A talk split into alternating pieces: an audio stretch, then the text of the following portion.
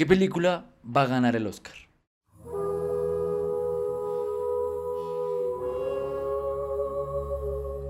Asdru.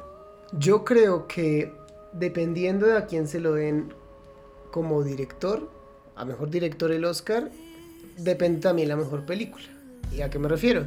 Si el Oscar lo reciben los Daniels, que hicieron un trabajo magnífico, con todo en todas partes al mismo tiempo, le darán el Oscar a The Fablemans, que obviamente es la película del consentido de la academia, Steven Spielberg.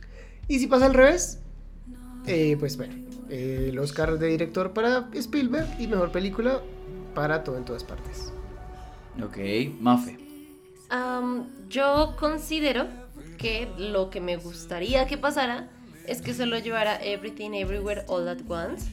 Porque si es una película novedosa, buena propuesta, es algo que uno no va a ver nunca más. Y que realmente es una propuesta totalmente original en un año en el que hubo muy buenas historias.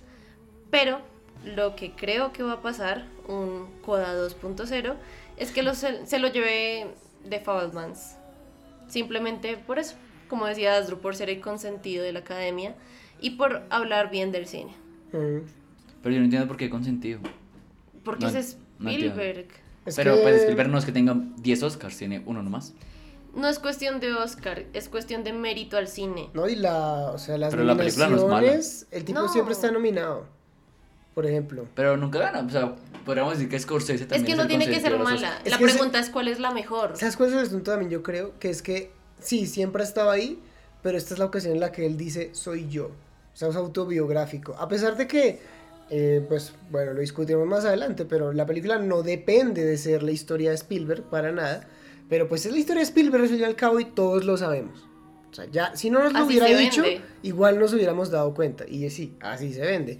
Y así es como la academia lo interpreta y por eso le pueden dar su voto. Puede ser. Además de que lo que dice Maf es muy cierto. Hace quedar bien al cine. Bueno, sí, es una discusión que tendremos más adelante porque a mí me parece que, a, a diferencia de lo que piensa Asdru, discrepo. eh, normalmente el que se lleva mejor director se lleva mejor película. Lo veíamos ahorita, o sea, creo que el único año en el que no ha pasado fue el año anterior, donde Jane Campion ganó a mejor directora Por The Power of the- Dog. Y eh, al final se lo lleva a Skoda. Pero normalmente sí pasa que el que se lleva mejor director se lleva mejor película. Ok, pues no sé. No sé. Pero bueno, dado ese caso entonces, Capi, ¿cuál se va a llevar tanto el de director como el de mejor película? Buzz Lorman, Elvis. Uh, No, mentiras. Ah, ¿yo qué? ¿Director? Ah, ni hasta siquiera de pronto. Yo, Director hasta de pronto. Ni siquiera vos está nominado. Am, ¿No lo nominaron a director? no. Yo, también creo que Hubiera podido ser. yo también Sí. creo que va a ser los Daniels y Everything Everywhere All at Once. Oh, por Dios. Oh, por Dios. Es que yo quisiera que ganara, todo en Es todas que partes. sí. Yo quisiera, pero pues hay que tener expectativas bajas. Pero los Oscars siempre están montando un numerito para poder tener más rating. Sí, total. obvio. Pero esto y mucho más hoy en Charlas de Película. Charlas de Película, un podcast de Escuela Cinéfila. Bienvenidos de vuelta a un capítulo más de charlas de película. Hoy vamos a hablar sobre los premios Oscar en nuestro especial de premios Oscar de este año. ¿Por qué? Porque hay un capítulo que es previo, que es este capítulo en el cual nos estamos comenzando, y después de la ceremonia va a haber un capítulo post-Oscar, donde hablaremos de todo lo que pasó en esta ceremonia porque ya estamos en la ceremonia número 95. Ya estamos muy cerca del año 100 de la academia, lo cual me recuerda a una compañía que está cumpliendo 100 años este año, que es Walt Disney Pictures, Walt Disney Oh, Company. por Dios. Oh, wow. 100 años, así que le deseamos un feliz centenario a la gran casa de las ideas, a Walt Disney. Eh, sigan matando bien, el bien, cine. bien. Ah, No, hoy Durante hay hay muchos años nos dieron cosas buenas. Hoy por sí, hoy también nos siguen dando cosas buenas. de vez en cuando. Muy de vez en cuando. La gente es muy mal agradecida. ¿Sí? Sí, sí. Es que hay, que hay que centrarse en el presente también, en muchas cosas. O sea, sí, obviamente en nuestros corazones siempre va a estar la época del Rey León. Obviamente en nuestros Que no la corazones vivimos. aún está Frozen, por ejemplo. Pero es que ahorita las cosas como son. las cosas como son y es que pues Disney está ya en, o sea, en un momento en el que ya no es tanto para crear cine, simple corporación. Pues es una industria que tiene diferentes tipos de mercado. Míralo, por ejemplo, de la manera de, de qué fue lo mejor que nos dio Disney en 2022. Turn Red. Sí. Y no está mal. Pero, pero creo que No está mal. Pero está- Disney, está Disney se enfrascó en mantener la imagen del niño bueno de la industria, entonces ha frenado producciones que pueden ser más serias por mantenerles el sello Disney. Entonces lo que tú dices tiene, siento que tiene muchas líneas. Como lo que casi le hace a Lightyear. No, pues es que Exacto. Lightyear es producto infantil, pero Disney tiene productos adultos. Para eso tiene a Fox y tiene a... Pero, Pero eso, ahí- a, a- a la a Disney eso Company. vamos. A ese, eso no, vamos. ese no es el Disney del que deberíamos estar agradecidos, como nos decías. Ah, no. Entonces- pues tiene, tiene otras historias. o sea, Entonces- tiene, tiene muchas historias. No sé, no sé. Yo estoy esperando la próxima Frozen, la próxima Moana, la Pero es próxima que- película que digamos, uff, es que el año pasado, antepasado Gracias, lo tenías y era de encanto. nah. Bueno, ah, bueno, es que ya Sí. saben, ya saben mi opinión con opinión encanto. con encanto es otra Tú cosa. nunca vas a ver una nueva Frozen, porque es que Bueno, no, Frozen. Pero pues, no va a llegar a ese punto. O sea, mira que, mira que Encanto fue un boom muy grande. Pero- mediático. ah, pero ¿a Y que te también gustó? pudimos No. verlo en los Sí. Oscar con presentación. Sí, mira Mediático. los Grammy y demás, o sea, Disney siempre está creando cosas muy grandes. Y pues, ahorita que tiene sus brazos mucho más gigantes con Star Wars, sus, con sus Marvel, de pulpo. total. Pero bueno, ¿qué vamos a estar haciendo el capítulo de hoy? Una dinámica que nos gusta bastante y es, nosotros vamos a contarles eh, la premisa y vamos a darles nuestra opinión sobre las 10 películas que están nominadas al premio más grande e importante de la noche, el premio a mejor película. Algunas se quedaron por fuera, serán películas que hablaremos después, pero lo importante es que ustedes tengan una guía para que cuando llegue este domingo 12 de marzo y ustedes puedan ver la ceremonia, pues sepan de qué va cada una de las historias que vamos a comentar. Entonces, eh, vamos a comenzar hablando de las películas, pero primero queremos recordarles que se pasen y nos sigan en nuestras redes sociales como son Instagram, como está también TikTok, como arroba escuela cinéfila.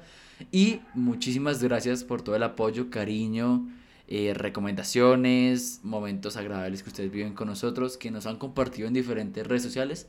Muchísimas gracias por acompañarnos en nuestros capítulos de nuestro nuevo formato de Escuela Cinéfila llamado Charlas de Película. Vamos a comenzar esta charla del día de hoy con la película que para mí es como la mayor sorpresa dentro de esta categoría de mejor película y se gana el meme de ¿Qué haces aquí, Fred? que cuando yo la escuché, porque yo estaba escuchando la ceremonia en vivo, y yo escuché la película, yo dije, ah, es The Woman King, una muy buena película que vimos el año pasado Ah, en, eh, en Premiere En con Premiere Sony con Pictures, Sony Pictures. una película muy buena Y de ¡guau! Viola Davis. Viola Davis. Que de hecho Viola le dio mucha fuerza a su película para por lo menos ella estar nominada Sí. a Mejor Actriz. Y que no es una y yo mala como, película. amor, mira. Y luego vi, y no, es Woman, Women Talking. a mí me parece que Women Talking es la... Es la película rara de las 10, no en la medida de que no te esperas que esté, sino que es la más... La que tiene menos bombo mediático. Porque tenemos otros titulazos de gran taquilla eh, que, que ya iremos viendo. Pero esta sin duda alguna pues no tiene como ningún precedente, ¿cierto? No sé si en tema de dirección tengamos tal vez un precedente. Es que es extraño porque, bueno, la dirección es de Sarah Polly. Eh, otra vez, una directora, mujer, que viene acá con su propuesta de película. Hasta ahí todo perfecto. Pero, güey, nunca supimos que la película se estrenó, nunca supimos cuándo salió, nunca supimos de qué trataba. O sea, realmente llegó a la ceremonia de nominados y por primera vez escuchamos ese título. Porque sí, lo que tú dices, hay películas de renombre, hay directores de renombre, pero dentro de todo, The Whale se escuchó más que esta película. Claro. Y se supone que pues The Whale tampoco es grande, obviamente incluye a Brendan Fraser, pero no, Triangle of Sadness tiene más movimiento que esta película de Woman Talking. Claro. Entonces es extraño. Está bien, porque igual también para eso sirven las nominaciones. Así no gane, pues sería muy curioso que ganara, pero digamos que no gana, pues la película queda con ese precedente de Nominada. nominada y, y no solo eh, como una especie de logro, como una especie de premio, sino el hecho de que la nominación le dio visibilidad. Y muchos seguramente veremos esta película solo por el hecho de que está nominada. Pero bueno, como se podrán dar cuenta, yo no la he visto. Sí he escuchado un poco, o sea, como que he visto que la mencionan en los tops que hacen muchos creadores de TikTok, pero ni siquiera sé de qué trata. Capi, ¿de qué trata? Mira, la película trata, bueno, se sitúa no, no muy lejos, es en el año 2010 Ok. y Mm. eh, trata sobre una colonia menonita. Ustedes preguntarán qué son las colonias menonitas. Ujú. Es una rama pacifista y trinitaria del movimiento cristiano que se originó durante el siglo XVI y que eh, es parte de la reforma protestante. Entonces hay un grupo de ocho mujeres que se reúnen en esta colonia que eh, se aíslan todas las noches para reconciliar esa como esa, esa unión entre las mujeres, ya que los hombres de esa comunidad pues las drogaron y las violaron durante muchos años. Ah, La bueno. serie, digo la serie, perdón, la película, Sí. la película es está nominada a dos Oscars, como dijo Mafe, a mejor película y a mejor guion adaptado porque esto es un guion que nace de una obra de teatro que se llama Women Talking del 2018. Y bueno, lo que tengo entendido también caigo en lo mismo, en lo mismo de que yo tampoco he visto la película. Y es que a pesar de que viene de guion adaptado de teatro a película, la película se siente todavía como una obra de teatro. Entonces pierde mucho más movimiento y fluidez de la que podría llegar a generarse teniendo la herramienta o el cambio de contexto. Pues yo creo que Mm, pasa lo que ustedes decían, muy cierto, y es que para mí, para mí, esta es la película feminista del año. Sí, Siempre hay una en los Oscar, últimamente, no es una crítica. De hecho, creo que es un espacio abierto para que se hable de estos temas que se están viendo en tendencia. Por ejemplo, tuvimos Lady Bird durante Sí, un tiempo, y- eh, Little Woman, sí. Little Women, ah, y así sucesivamente hemos tenido películas que tratan... so- ah, eh, Promising Young eso Woman, te iba a decir, Promising Young Woman en el 2020, en el 21... Chloe Zhao. Pues ahí, ahí predominó fue Chloe Zhao con Bueno, Nomadland. Nomadland, sí, puede ser. Y también, pues, en más o menos, Jane Campion Con mm, el Power poder del perro. Y Pero- tras el hecho pero- del poder del perro trabaja otras temáticas, no feministas, pero sí un poco de. Pues bueno, temáticas un poco más tabús. Ujú. Entonces eso. Y dos, hay una tendencia también he visto últimamente, es a películas que tengan, que sean teatro. Casi siempre pasa, pero por ejemplo, mira, The Father es una película que, que Ok. se llevó del teatro al- a la pantalla grande. Ahí aplica Los Miserables. Y The de Miserables, y The muy bien, es una One 2012. Room. Sí, yo lo dije. Claro. Sí. Claro, es del teatro, o sea, eso parte de ahí. Eh, uy, pero si es un One Room. Sí, claro, tienes razón, es un One Room. A mí la película, la verdad, yo no, no la había escuchado. He escuchado por personas que, que la han visto, que la película es un poco lenta para ver, pero que dentro de todo tiene un mensaje muy fuerte sobre qué, qué- qué es la unión entre las mujeres. Y, y cómo todas pueden estar unidas por un mismo contexto sin que ellas a la larga lo sepan. O sea, como que hasta que se da la oportunidad, tipo Sex Education con la escena donde todas están Mm, castigadas, sí. es que se dan cuenta de que viven cosas más parecidas de las que creen. Bueno, bien, ¿no? O sea, volviendo al tema de que es importante, o más bien es bueno que la nominación le dé visibilidad. Asimismo, al darle la nominación visibilidad a la película, la propia película le da visibilidad a ese tipo de problemáticas. Que creo que para ciertas personas como que dicen, ah, no, es que con el tema del feminismo, pero esas cosas ya pasaron, ya pueden votar, ya que más quieren, ¿no? Eh, sigue pasando. Eh, sigue pasando, siguen habiendo problemas muy serios ligados directamente a, al hecho de que sean mujeres, ¿sí? Eh, como el tema de los feminicidios, que uno pregunta, pero ¿cómo así feminicidio? Pues claro, no, no es lo mismo un homicidio, que puede ser también para una mujer, sino que el feminicidio está motivado o tiene unas razones detrás ligadas directamente al hecho de ser mujeres. Y Eh, otros tipos de acoso que vienen incluidos con los derechos que nos dieron con el tiempo. Trabajar, acoso laboral. Entonces, violencia económica, porque listo, tú trabajas pero dame tu plata. ujú. Todas esas cosas visibilizadas a través del cine siguen siendo una herramienta de hablar. Las cosas no están bien y tenemos que ser claros en que pueden cambiar. Eh, A mí, porque decimos que es como la cenicienta del grupo? Porque es que es muy raro para mí, para mí es muy raro que tenga solamente dos. Y una de esas sea mejor película. sea mejor película. Vámonos al caso, por ejemplo, de Living. Living tiene dos. Una es a mejor actor, Bill Nighy. A mí ese actor me encanta. Yo creo que yo voy a envejecer como Bill Nighy. Cuando, así, eh, si, no lo, si, no lo, si no lo referencian, él es uno de los mejores villanos de la cultura pop. Es Davy Jones. Eh, About Time es el papá. Ese papá. Papel. Eh, en, el, En en el el Hotel, Hotel Mari- Marigold. también hace un personaje. En Harry Potter también aparece. Bueno, en muchas. Y en esta película Hmm. hace- es- está nominado mejor actor. La Principal. primera, la primera de Reliquias. Ah, ya, es que- es que- el es- que le da los regalos. Estaba de- haciendo caras raras porque no me acordaba quién era Bill Nighy. Sí, claro, el de los. El que le entrega como tal la herencia Ujú. de Dumbledore. Vamos subiendo tres Oscars. Tenemos cuatro películas que tienen tres Oscars. Eh, The Whale, que no está nominada a mejor película, pero obviamente su premio más fuerte es a mejor actor. Tranquilos, ya en unos minutos también nos iremos a jugar. Y esa será la dinámica del día de hoy. Adivinar cuál será el campeón de cada uno de las categorías. ¡Uh, la, la! Eh, Brendan Fraser está ahí. Me sorprendió muchísimo que no estuviera Darren Aronofsky, director. Como director. Como Como director, creo que ya tiene un Oscar, si no estoy mal, en el 2011 por eh, Black Swan, por Ah. El Cisne Negro. Pero igual no hubiera estado de más como nominarlo. También tiene a Mejor Actriz de Reparto, Hong Shao, que dicen que es de las mejores de la película, pero... Y decían, Pensé decían... que era para la chica de Stranger Things. Ah, Sa- Sadie Sink. Para Sari Singh. No, yo creo que ya. mm, ¿Está construyendo su camino Sí, solita? todavía le falta. Creo que no es una Hailey Steinfeld que tuvo una nominación a mejor actriz como a los 11. 11. Y hace un muy buen papel. Tremendo. Qué loco. No, creo que Sadie todavía le falta para eso. Pero Pero, va por muy buen camino. Sí, sí. Lo que necesita Sadie es un protagónico. Pues tuvo el protagónico en este En el de... cortometraje de Taylor Swift. No, no, pero una película. Una película.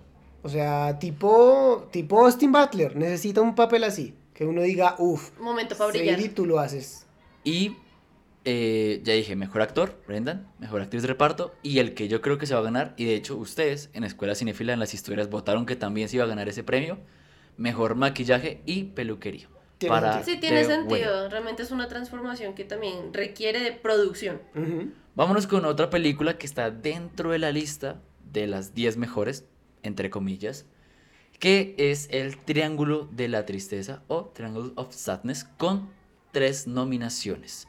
Eh, Triangle of Sadness, estoy viendo que hay, hay como una, mm, Sentimiento en común. hay una tendencia a, a, a esta, bueno, es que es como una especie de movimiento que se llama Eat the Rich, que es como cómete a los ricos, pero, pero en la medida de que, de como de que abajo los ricos, como de, como de ir en contra de la gente adinerada, de la gente privilegiada. Como Glass Onion. como Glass Onion, incluso la propia Knives Out, Sí. Como Don't Look Up. Don't como Look Don't. Look Up, como The Menu, con Anya Taylor-Joy. Ok. Eh, pero claro, en esta es muy directo porque es una sátira, están todos los personajes son unos privilegiados, ¿cierto? Entonces, yo no sé por qué está esa tendencia como tan recientemente a, a poner en el cine el Eat the Rich. Aún así me gustaría saber, para que nos profundices, Capi, de qué va. Sí, es lo que Astro dice. Miren, la película es muy sencilla. Es una comedia negra sobre una pareja, de- es una pareja, es Carl y Yaya. Son modelos, son celebridades, son influencers y son invitados a un crucero de lujo. Pero después de muchos sucesos dentro del mismo crucero, el destino es una isla desierta donde hay alguien que lleva los hilos de todo el plan. O sea, ya estaba presupuestado que todo fuera a salir así. Es lo que se puede entrever. Exacto. Si no estoy mal, no la he visto, no la he visto. Espero pues, o sea, estoy en mi camino como de verlas. eh, porque como lo decíamos en el capítulo anterior, hay muchas películas que todavía no llegan a Colombia. Entonces la gracia es verlas cuando lleguen. Eh, um, creo que el personaje es Woody Harrelson, si no estoy mal. Si no estoy mal, que es uno de los mejores Es, actores. como un ca- es el capitán del barco, creo. Ah, bueno, yo creo que retomando un poco el por qué nos cansamos y ahora queremos ver a los ricos caer, es porque antes, o bueno, siento yo que hace unos años, el rico era como un mito. Ah, ese hombre que ves tú allá, muy tipo el Gran Gatsby, todos, todo el mundo sabe quién es, pero nadie nunca lo ha visto. Ahora el ser rico es fama, el ser rico se vende también por las redes sociales y tú ya te cansas de ver al rico con lo que tiene. Entonces tú quieres ver es al rico sufriendo por lo que él es y por ese estatus que se creó que ahorita se está cayendo en sí mismo. Como de, tenías plata, pues bueno, ¿qué pasa si te mando a una isla? Mm. O bueno, eh, tienes plata y poder, listo, ¿qué pasa si viene un meteorito? O sea que nos hemos cansado de la desigualdad. Siempre tomó- hemos estado cansados. Siempre hemos estado cansados, pero yo creo que hasta ahorita realmente lo vemos. Porque tú abres Instagram y, entre comillas, las personas que tú sigues que tienen el chulito azul son personas que tú las ves las fotos y están viajando, están comiendo en hoteles caros, en restaurantes demasiado costosos. Entonces tú ves esa vida de lujo que tú dices como, ah, qué mamera. Mm, qué mamera, Pero quisiera pero ser quisiera, ellos. claro. Y también siento que el recelo de parte de los que estamos abajo, podría decirse, está en, en decir no se lo merecen. Porque creo que también eso es lo que muestran estos medios, ¿sabes? No es lo mismo que sea como Eat the Rich, pero ese, ese, ese rich, ese millonario es Bill Gates. No, No. porque es que Bill Gates Tú es- sabes que es construyó un su tipo fortuna. brillante, claro. O sea, el tipo cambió Sí. la historia y realmente gracias a Bill Gates tenemos muchas cosas, muchas cosas que son lujos incluso para nosotros en la O actualidad. sea, tú lo dices es con el Obviamente- rico tonto. Es, es- Sí, con el rico tonto. problema es Pues, el rico tonto. Ahí, el rico ahí está Edward Norton, ¿no? En, es- en Glass Onion. Exactamente. Incluso no solo Edward Norton, eh, también la propia Birdie. Ay, sí, el personaje Es- que hace Kate Hudson. Que, exacto, es, es, es, es estúpida. O sea, no siquiera es que sea tonta, es que es estúpida. Entonces uno dice, ¿por qué? ¿Por qué no te lo mereces? No, no luchaste por tener eso que ni siquiera aprecias. Y, por ejemplo, en The Menu, ah, la cosa también va así, pero es más como de. como de. como tus pecados que te llevaron hasta donde estás van a volver por ti. Sí. Y estas películas los plantean entre comillas como, entre comillas, como justicia Ajá. divina con el rico que no debería Bueno, ser pero rico. yo creo que al final ni les importa, ¿no? O sea, yo no creo que Elon Musk o Jeff Bezos esté ahí viendo la película así como, de, oiga, soy una Soy porquería. yo. No, Limpiándose las lágrimas con los billetes. total, total. Es O sea, más yo- publicidad yo, para Yo creo que es ellos. una catarsis para uno como de, jaja, no ganaron. Pero pues, a mí algo que me parece interesante de esta película es que es humor negro. Y lo veíamos el año pasado cuando hicimos el especial de Oscars del 2022.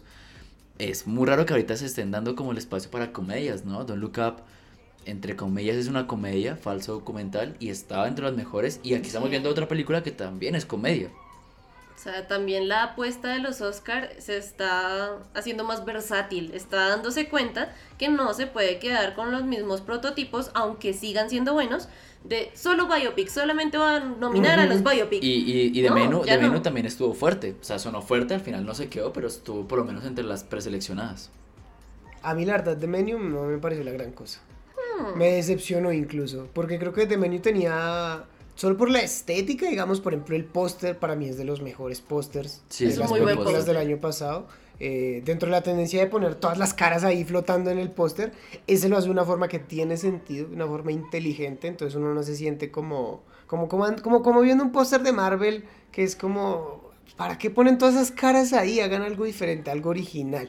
Eh, cuando lanzaron este póster de No Way Home con los tres Spider-Man, horrendo el peor póster que podrían haber hecho.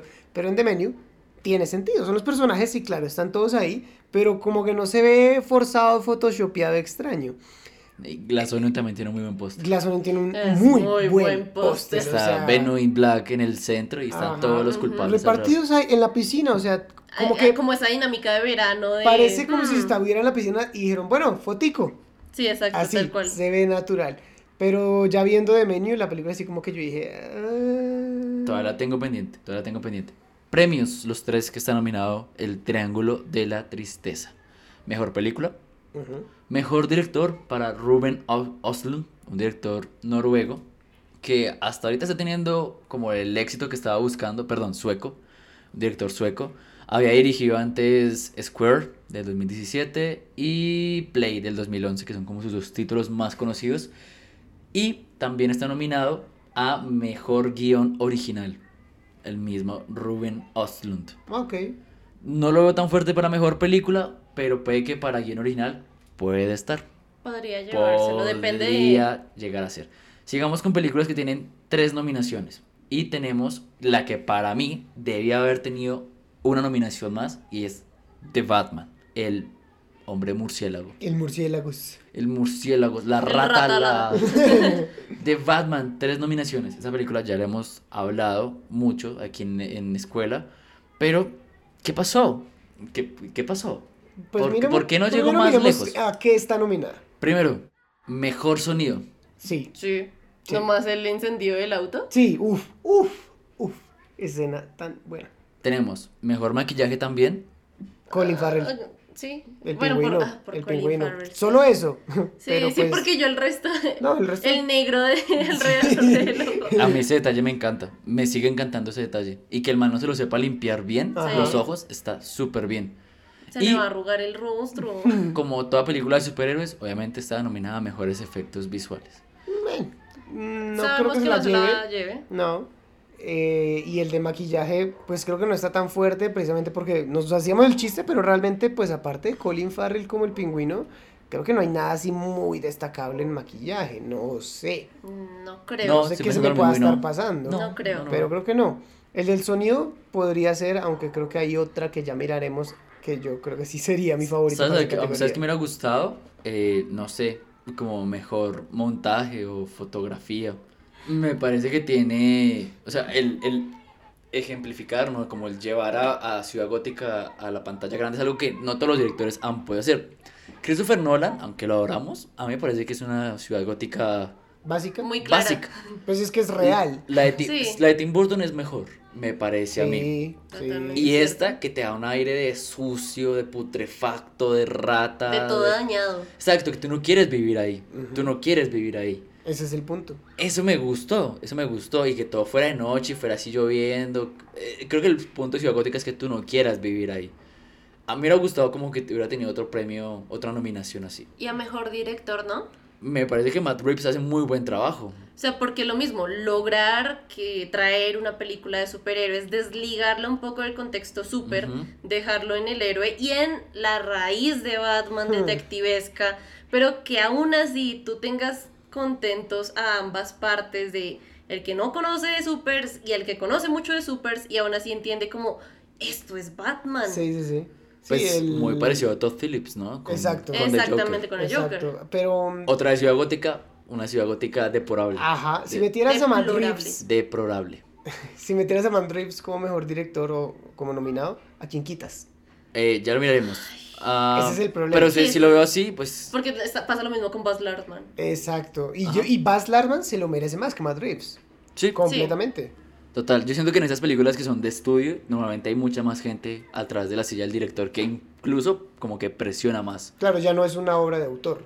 Exacto. Vámonos a la siguiente película que tiene también tres nominaciones, la última de esta, de esta lista. Y es eh, Babylon, la nueva película de Damien Chazelle que yo también creí que iba a tener más fuerza. En la, no, o sea, Más... me, re- me refiero, tres nominaciones es bastante. Hablando que tenemos 23 categorías, ¿no? Sí. Y que hay unas que son inalcanzables. O sea, por ejemplo, de Batman nunca pudo haber competido a mejor película animada, No. documental, largometraje, ni canción original, no. No. Tres es bastante, pero pues estamos hablando del mismo creador de La La Land, de Whiplash y de First Man. ¿Qué pasó con Babylon? Y lo más curioso es que esas tres anteriores siempre ganaron Oscar. First Man sí ganó Oscar a mejores efectos visuales. La La Land Y La La Land llevó un muchísimos. Fue la ganadora en cuanto a los... O sea, la que más llevos premios se llevó. Y hasta Sí. mejor película se lo Y llevó. Whiplash, Whiplash no ganó nada. Whiplash ganó no J.K. se llevó Simmons. mejor J.K. película. Simmons. Claro. La, La La Land no se llevó mejor película. Dime. Ups. Lo siento. Eso fue lo que pasó. Eh, eso, eso fue antes de que te despertaras. Sí, esa es como la escena del, de la escena final de La La Land, así tal Sí, cual. tal cual, Lo que pudo pasar, lo que en pasó. el mundo ideal. No, Pero no, esperen, escúchenme el punto al que voy. no, no, no. Damien Chazelle solo lleva tres películas y las tres llevan Oscar cada una. Obviamente La La Land tiene muchos, pero es que el hecho de que cada película tenga al menos uno es un logro mucho. tremendo. Y Babylon vuelve. eh, a ver, ¿saben por qué creo yo que no tuvo en más nominaciones? Porque esta película le levanta el dedo en la cara a Hollywood. El del medio. Sí. y por Muy eso gráficamente. y por eso la academia dijo como, mira Damián, nos caes muy bien, pero te pasaste un poco de la racha. Y es que la verdad sí está pasada un poco, o sea, Bueno, pero está súper bien, ¿no? no, está súper bien, o sea, impacta y uno sale así Sí. como, wow, de- digamos, El Lobo de Wall Street es una película que me gusta mucho, no solo por la gran actuación de Leonardo DiCaprio, Jonah o por el gran trabajo de Martin Scorsese como director, o como muchos actores de reparto como Jonah Hill, que lo hacen muy bien, sino porque tú sales impactado de decir, vaya, esto es salvaje. O sea, esto del lobo eh, es salvaje. Aquí, Por eso el nombre. solo con la primera escena de Babylon, ya el Lobo de Wall Street se le queda en pañales. Pero es que ¿Así? ¿A ese nivel? Es bien pasada. la, es cues- la- bien pasada. la cuestión es lo que tú dices, ¿no? Eh, el Wall Street afecta a un círculo importante del mercado, pero al final de todo es la academia la que te va a dar el premio, ¿no? Sí, o sea, tú te puedes burlar en la cara de muchas industrias, pero si tú te burlas en la cara, no sé, me imagino a Asdru, tú siendo músico, si tú te burlas de tu sistema de la música, puedes tener repercusiones. Si tú estás aplicando, no sé, para, para una cámara o para algo en específico y tú te burlas de eso, pues ah, de, Sí. ahí, de ahí a que te dejen entrar. No, claro, o sea, Pasa lo mismo acá. Pues pasa lo mismo con mucha gente, ¿no? Adele, por ejemplo, Adele se, se refirió muy mal a los Grammy, por eso no le dan Grammys ahora. Ujú. eh, The Exactamente. Weeknd y demás. Eh, hay que tener man- contento a la academia. ¿Saben qué es lo que me produjo? Las antítesis. Ok. Porque la obviamente uno dice como salió en un muy mal año porque está The Fablemans, que es... eh, Amor al cine. Amor al cine, que tampoco está mal. No, no está mal. Es que ese es el punto. Pero la antítesis de Babylon. Incluso La La No. Land, dentro de Damien Chazelle, es la antítesis de Babylon. No, no, pero es que Babylon no es la antítesis de, de Fabelmans. Porque Babylon. uf, a ver, voy a ser muy cuidadoso con cómo digo esto. Ah, Babylon te dice lo mismo que te dice de Fabelmans: que es el cine es maravilloso, el cine es hermoso, el cine cambia nuestra vida. Pero a pesar de eso, la gente que hace cine está muy mal de la cabeza. Eso es lo que dice Babylon. O No, sea, la crítica va más hacia Hollywood que hacia el cine. Pero sigue alabando al cine. De Fabelmans solo alaba al cine. Sin Ese- criticar o alabar a Hollywood. Eso es como darle premio a Brendan Fraser. Sí, Sí. exacto. Sí, sí, Es, sí. es demostrar que Hollywood sí, sí cometió un error. Sí. Ni siquiera Hollywood, bueno, sí Hollywood, porque No, Hollywood, es la- Hollywood. Hollywood es el equipo. Hollywood, claro. Hace poquito, bueno, vuelvo a decir, fuimos a ver Empire of Light y hay una frase, ¿cierto, Astro? Muy bonita frente a ese rayo de luz que es mágico. Creo que es eso, ¿no? Como que el cine no se manche. O sea, el- el- como tal, el cine es puro. El- los que hacen cine sí son los que están detrás de todo ese excesos y demás, que creo que es lo que nos demuestra Babylon. Yo estaba pensando en eso para finalizar y es que la vida de un director en contraste con la vida y exposición de los actores, actrices y personas inmersas en haz esto, muévete acá, muévete allá, es mucho más pesado. Entonces en contraste. Y no creo que sea la primera vez que nos muestran que hay abusadores en todos los campos del mundo. O sea, Sí. en Todos hay- los gremios. En todos los gremios, exacto. Babylon, mejor banda sonora original, Justin Horwitz. Es de Chazelle. No, se lo va a llevar. O sea, si no se lo lleva, voy a estar muy enojado. Y aún así seguiría siendo Damien Chazelle con otra película con Oscar. Sí. Mejor diseño de producción, también. Bien. Y eh, finalmente también tenemos a mejor diseño de vestuario. Es, es película de época. Lo hemos Sí, hablado. eso sí es Toda película de época. Bueno, a ver, dentro de los Oscars, si es película de época, tiene que tener mejor tener. vestuario.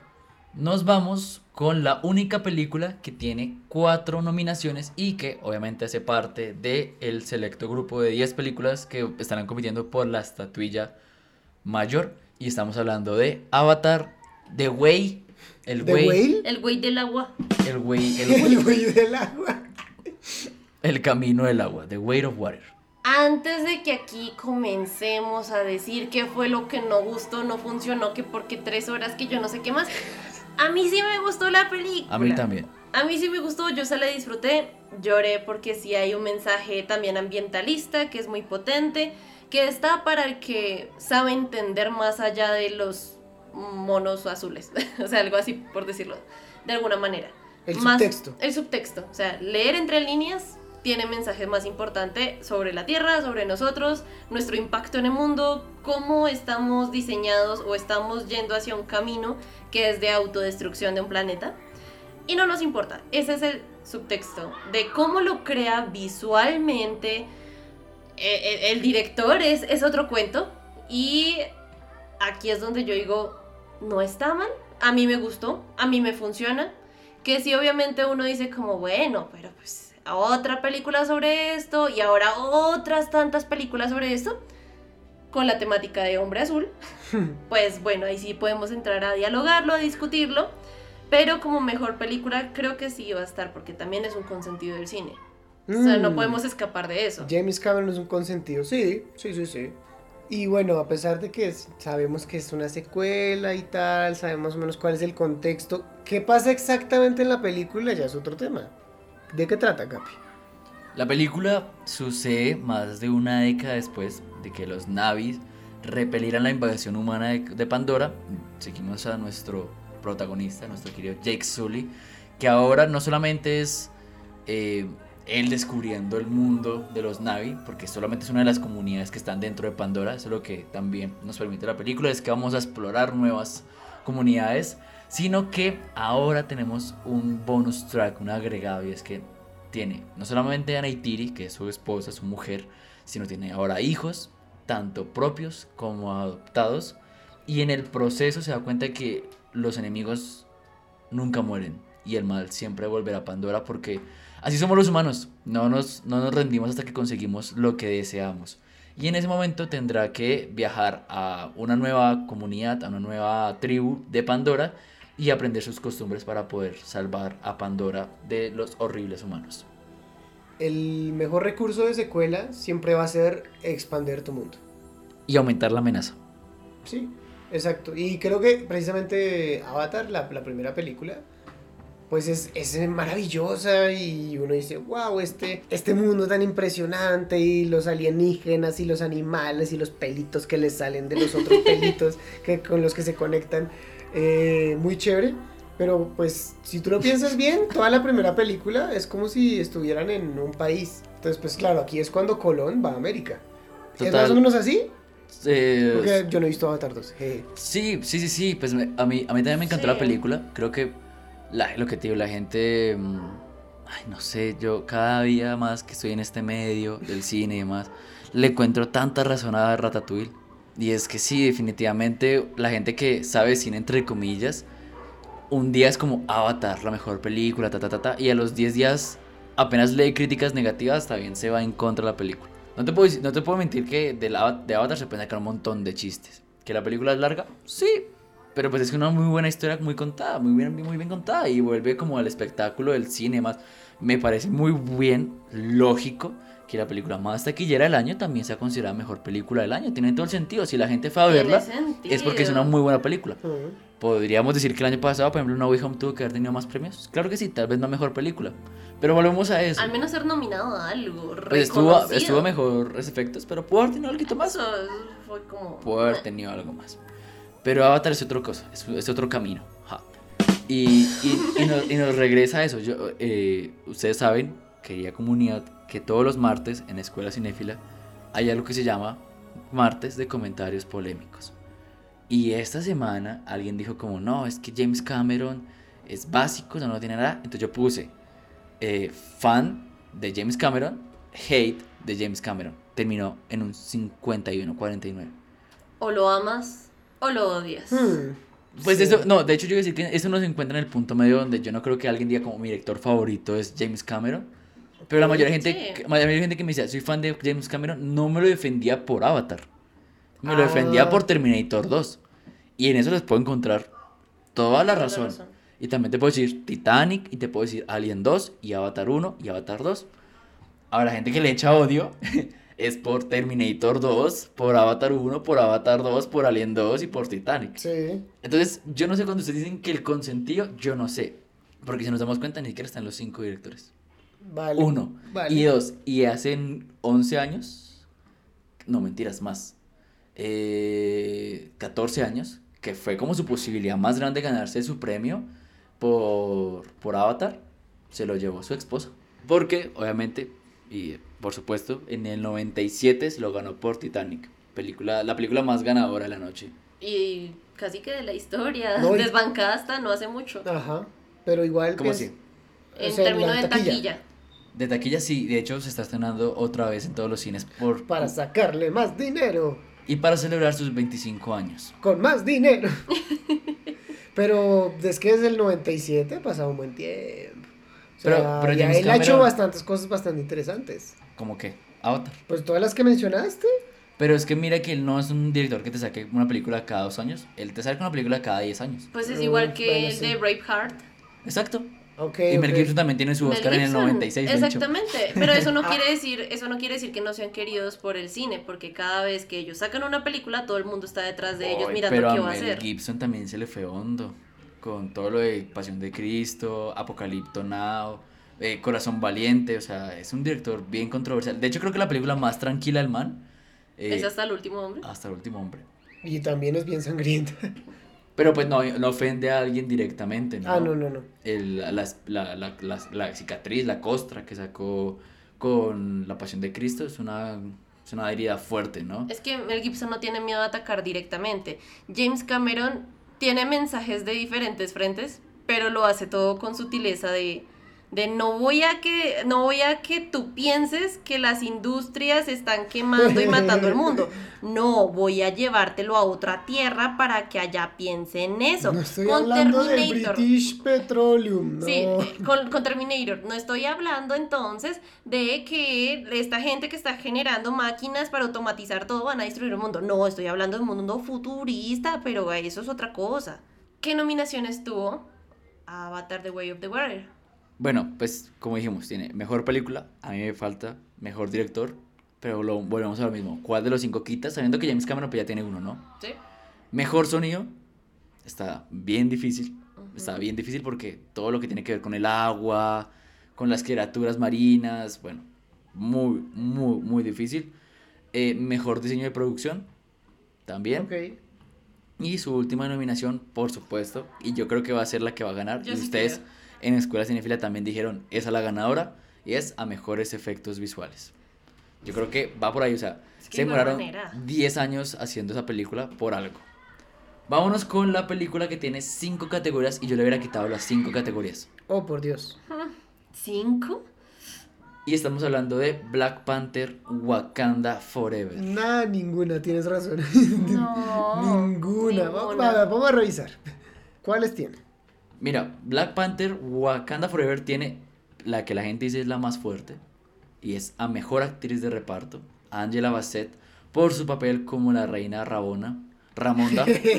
También. Estaba Rabona. Está bien Rabona Estaba Rabona, sí, sí. Para ser honesto, o sea, es un, es un hito porque eh, Marvel no había logrado tener un personaje dentro de su universo cinematográfico que estuviera nominado a mejor actriz. O sea, no, está, está bien. Yo no digo, yo no digo Pero que no es, haya- no es nada no, fuera de pero no es es algo para de un Oscars. quiebre de personaje o que gracias a ella, sí, listo, bueno, pues pasa lo que tiene que pasar con ella en la película. Pero eso realmente no, no le da como algo más o un aporte actoral de, uff, no es que esta mujer, ustedes vieran lo que le tocó Sí, hacer con sí. este personaje. No, Yo, yo creo que de pronto se lo dieron por esta escena en la que está como muy, eno- muy rabona. eh, I am queen of the most powerful nation in the world, and my entire family is gone. Have I not given everything? de pronto, de pronto. Sí, a los Oscar les gustan más bien los, est- los estallidos, ¿no? Por eso Leonardo DiCaprio les encanta. Exacto. Sí. Pero, pero ya. O sea, Pues, o sea, aquí juego rápido. Juego rápido, dinámica rápido. ¿Cuál de los de Marvel, del MCU, ustedes dirán, pues yo sí, sí le hubiera dado... Por ejemplo, Josh Brolin, por todo lo que hace con Thanos, me parece que lo hace bastante bien. mm, Y, eso sí, que, y sé que es CGI, sí. pero igual está bien. pero igual un, un- un villano a actor de reparto no suele nominarse. Siento que es raro. No, pues ¿Qué Heath? Ledger, Heath- Heath Ledger Bueno, se Heath ganó un Ledger es que, premio se- por pero eso. es que Heath Ledger es un caso aparte. Pero, nena, es igual, o sea, es película de superhéroes. De hecho, lograron tener a un personaje de superhéroes ahí y pues se lo ganan. Y, Y lo vuelve a hacer con el... Con, Y luego con- Juaco. Sí. Y luego Juaco. Pero siendo así- el protagonista. Siendo así, también te creo Loki. Tom Hiddleston, ¿en alguna en particular? Es que esa es la cuestión, es que Sí, uno... es que es como pensando en el universo completo, pero tiene que ser una película para ser nominada. No, No, no exacto, sé. yo también te diría Michael Peña por Ant-Man, o sea, lo hace muy bien, pero no, no, o sea, no me parece que dé para más. Sigamos. Mejor canción original, De pronto. de pronto, la canción es Lift Me Up, de Rihanna.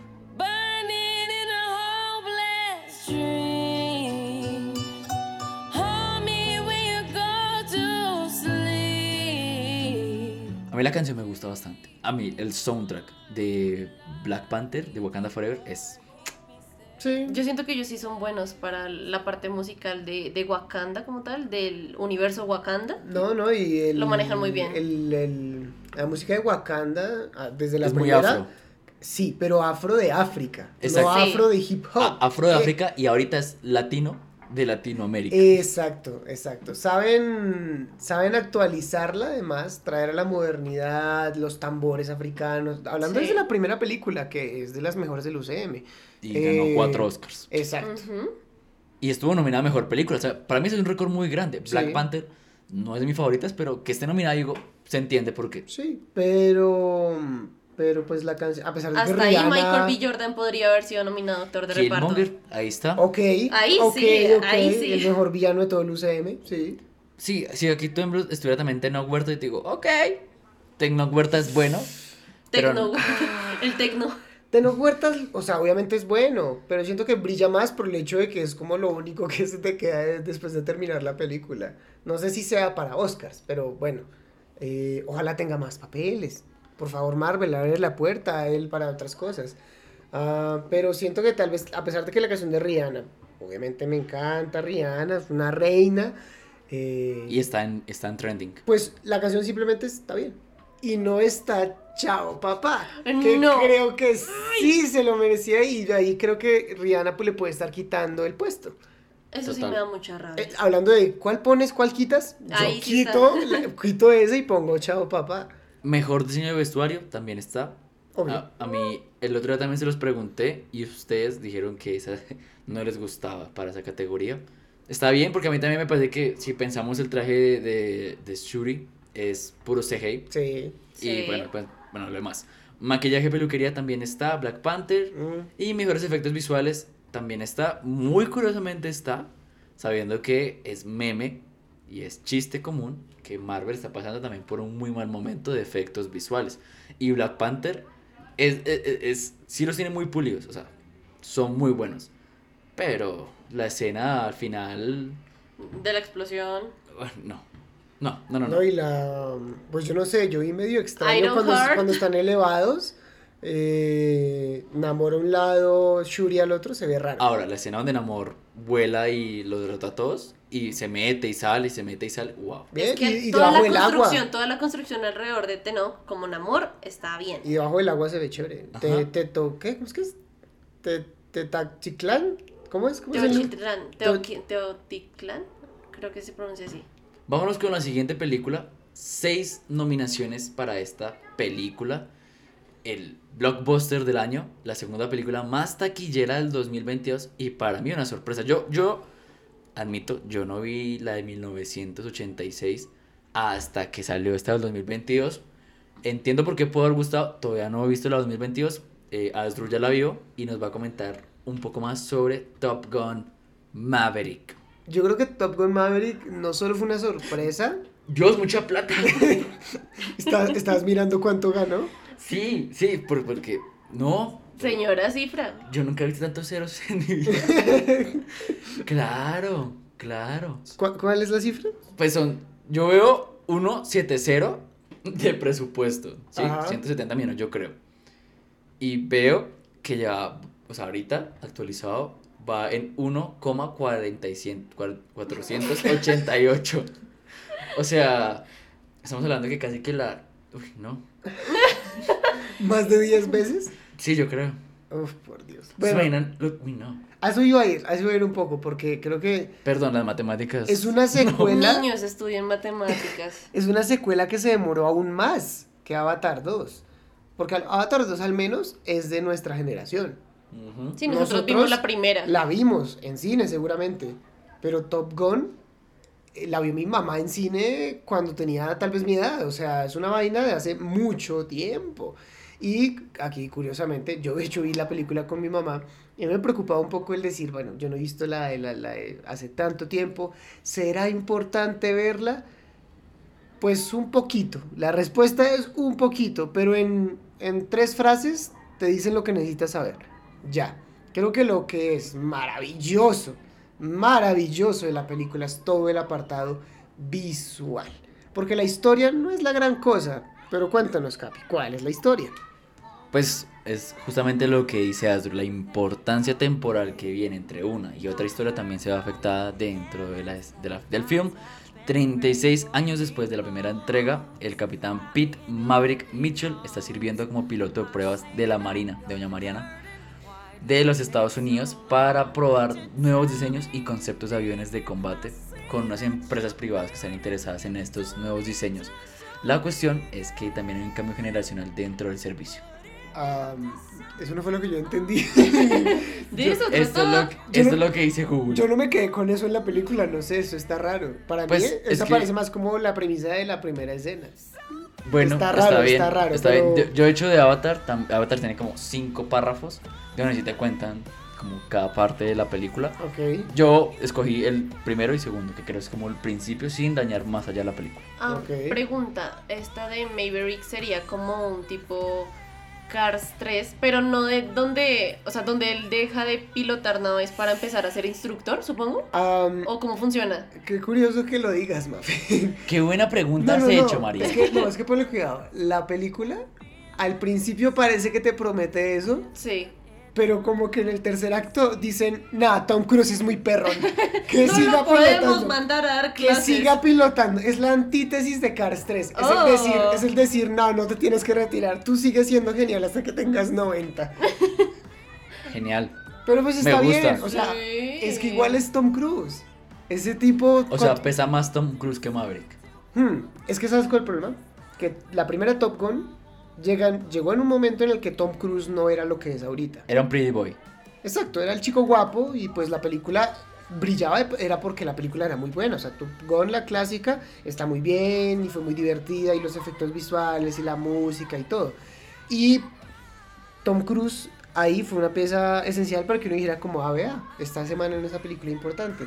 Pero ese man siguió saliendo en más películas importantes hasta que es lo que es hoy en día, que es el gran Tom Cruise. Entonces, el gran Tom Cruise regresa con la película que prácticamente lo vio crecer, que lo crió en su carrera como actor. Por eso creo que es una curiosa suma entre el hecho de que es una secuela muy esperada, bueno, no muy esperada, sino como Llegó, sor- llegó sorpresiva sorpresivamente. para la gente a la que le encantó la primera y es decir como de, bueno, vamos a ver qué hicieron. Sí. Y también para los que no sabíamos, era como, uy, la nueva de Tom Cruise. Es la carta de ¿Qué amor. va a hacer ahora? Sí. Y, y, y- y la suma de las dos cosas, como la, la mitosis, creo, quiero usar un término científico, pero no simbiosis. Sí, la simbiosis, gracias. Entre esas dos cosas, pues funciona muy bien.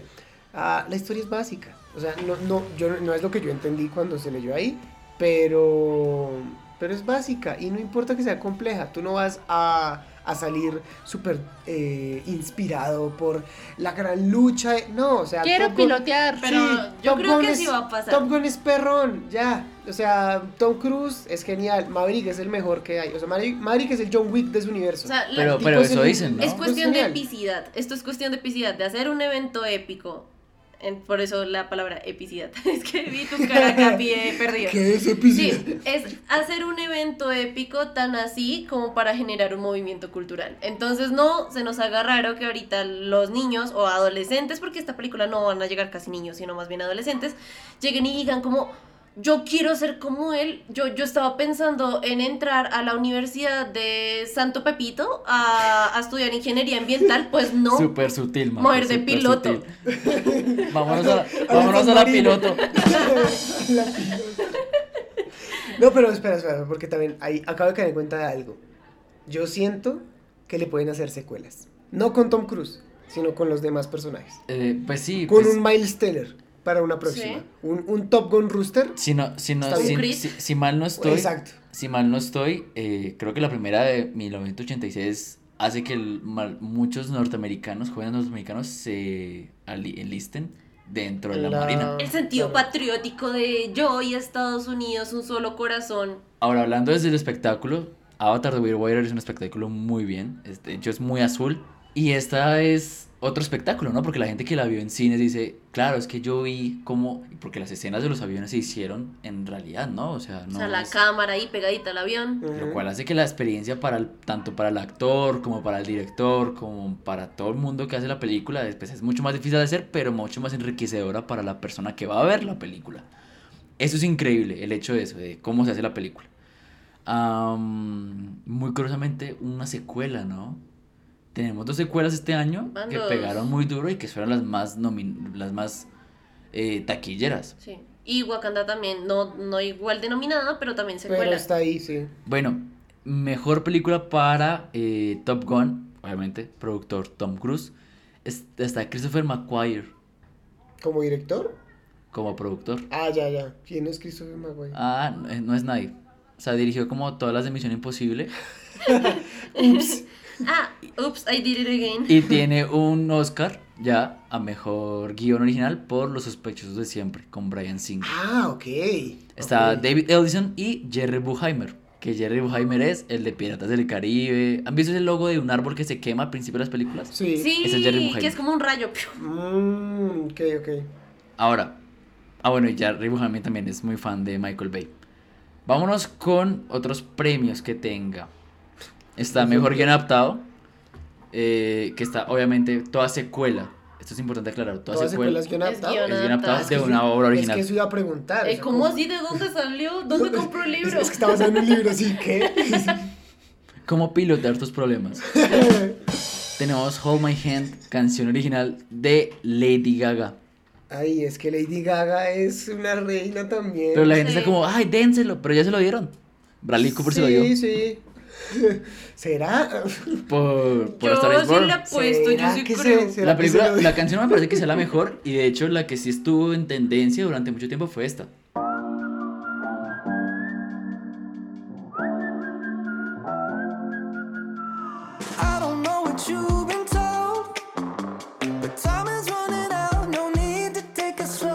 Yo no sabía, o sea, yo, yo dije cómo va a ser esta, pero bueno, parece que Lady Gaga hace una muy buena performance y he visto el video musical y se ve bonito. Ok. Solamente que a Ella mí encima del piano y ahí en la pista, abuelo. eso se lo hace todo el tiempo. Lady, te amo. Pero siempre Gaga. está encima del piano. Pero si la ven, ella siempre es como, oh, Doña Gaga. oh, estoy tocando un temón. Oh. Y es como, ya Lady Gaga.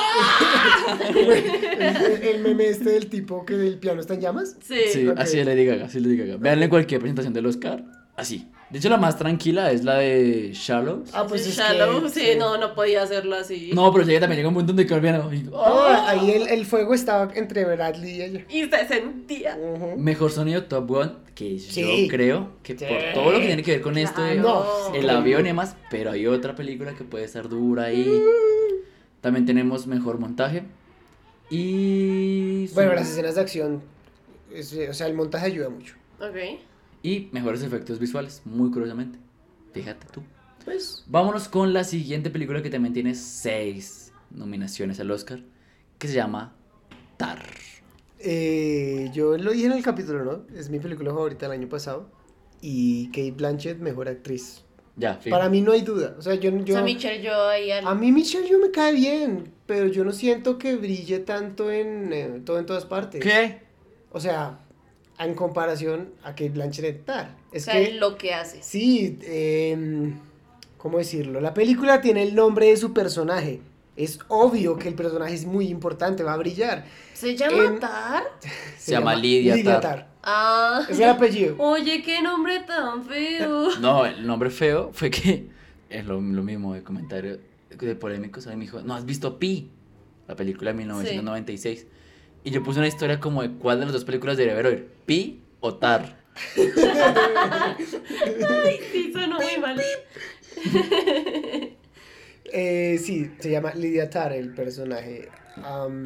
En todo, en todas partes, pues está, o sea, toda la película es asombrosa y dentro de eso está Michelle Yeoh. Aquí Kate Blanchett es la responsable de la que la película sea una, una obra maestra. Obviamente hay muchos aspectos técnicos detrás que lo hacen muy bien. Hay uno de los mejores planos secuencia que yo he visto en el cine. Eh, y pero también hay como el tema de cómo está escrita, de cómo está construido el personaje, pero es que Kate Blanchett aprendió a dirigir y a tocar piano para esta película, o sea, se lo Y eso, merece. le, y eso le gusta a la academia. Sí, se lo merece y se lo van a dar, se lo van a dar. Y bueno, a pesar de que es mi favorita, Capi, cuéntanos de qué se trata. La película sigue a Lidia Pitar, una de las mejores compositoras, directoras vivas y la primera directora titular de una importante orquesta alemana. La película dice acá, es un retrato excepcionalmente detallado de una artista prometeica que eventualmente se hizo, sin H, en su propio cohete. ¿Está escrito sin H? Ha escrito en H. Yo, pues no sé si... ¿No y- será de ISO? Se hizo, no sé. No sé se qué hubiera erizó en su propio cohete. No, de izar bandera. O sea, se hizo. Está raro, está raro. No, está raro. El Bueno, contexto está raro. pero, pero yo creo que ustedes pueden entender un poquito más de qué va. de la, la verdad, la sinopsis no nos dice nada. No, eh, y es que ese es el punto. am, O sea, no mucha gente nada. vio esta o sea, no la vemos. No, no, no. Ah, No, no, no, no, yo no me estoy bur- burlando de eso. Sino, no se Yo trata de sí. nada. O sea, o sea, la música es un segundo.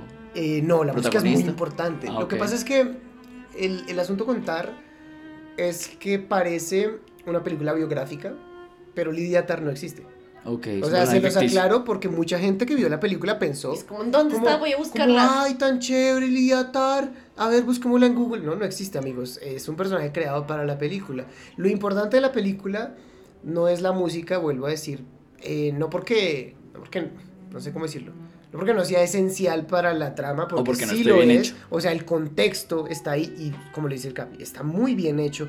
Esta, voy, voy, insisto, esta señora aprendió a dirigir y aprendió a tocar piano. O sea, es muy importante. Hay muchas escenas en las que ella dirige y uno como músico de orquesta ve y dice, ah, vea que sí tiene sentido. No es como que le dicen, para y muévase las, mueva Si los brazos. las manos, abrir, cerrar, No. abrir, Sí, cerrar. va, No, no, levántese y no. mueva el palito, no. Exacto, no, o sea, va con el pulso, es claro lo que está tratando de decir con el movimiento, eh, pero la película es más acerca de un comentario que se hace acerca de, de, de cómo estas personas que están allá en la cima, que están como Ícaro volando demasiado cerca del sol, tienen acciones morales un poco cuestionables.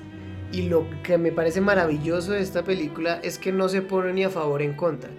Ni siquiera es como que te muestra los hechos y tú decides. No, es que en muchas ocasiones ni siquiera te muestra los hechos. Como si tú fueras una persona común que sabe quién es esta señora y sabe que dicen que hizo estas cosas, tal vez las hizo, por su personalidad tendría sentido, pero nunca sabes. La película nunca te lo confirma.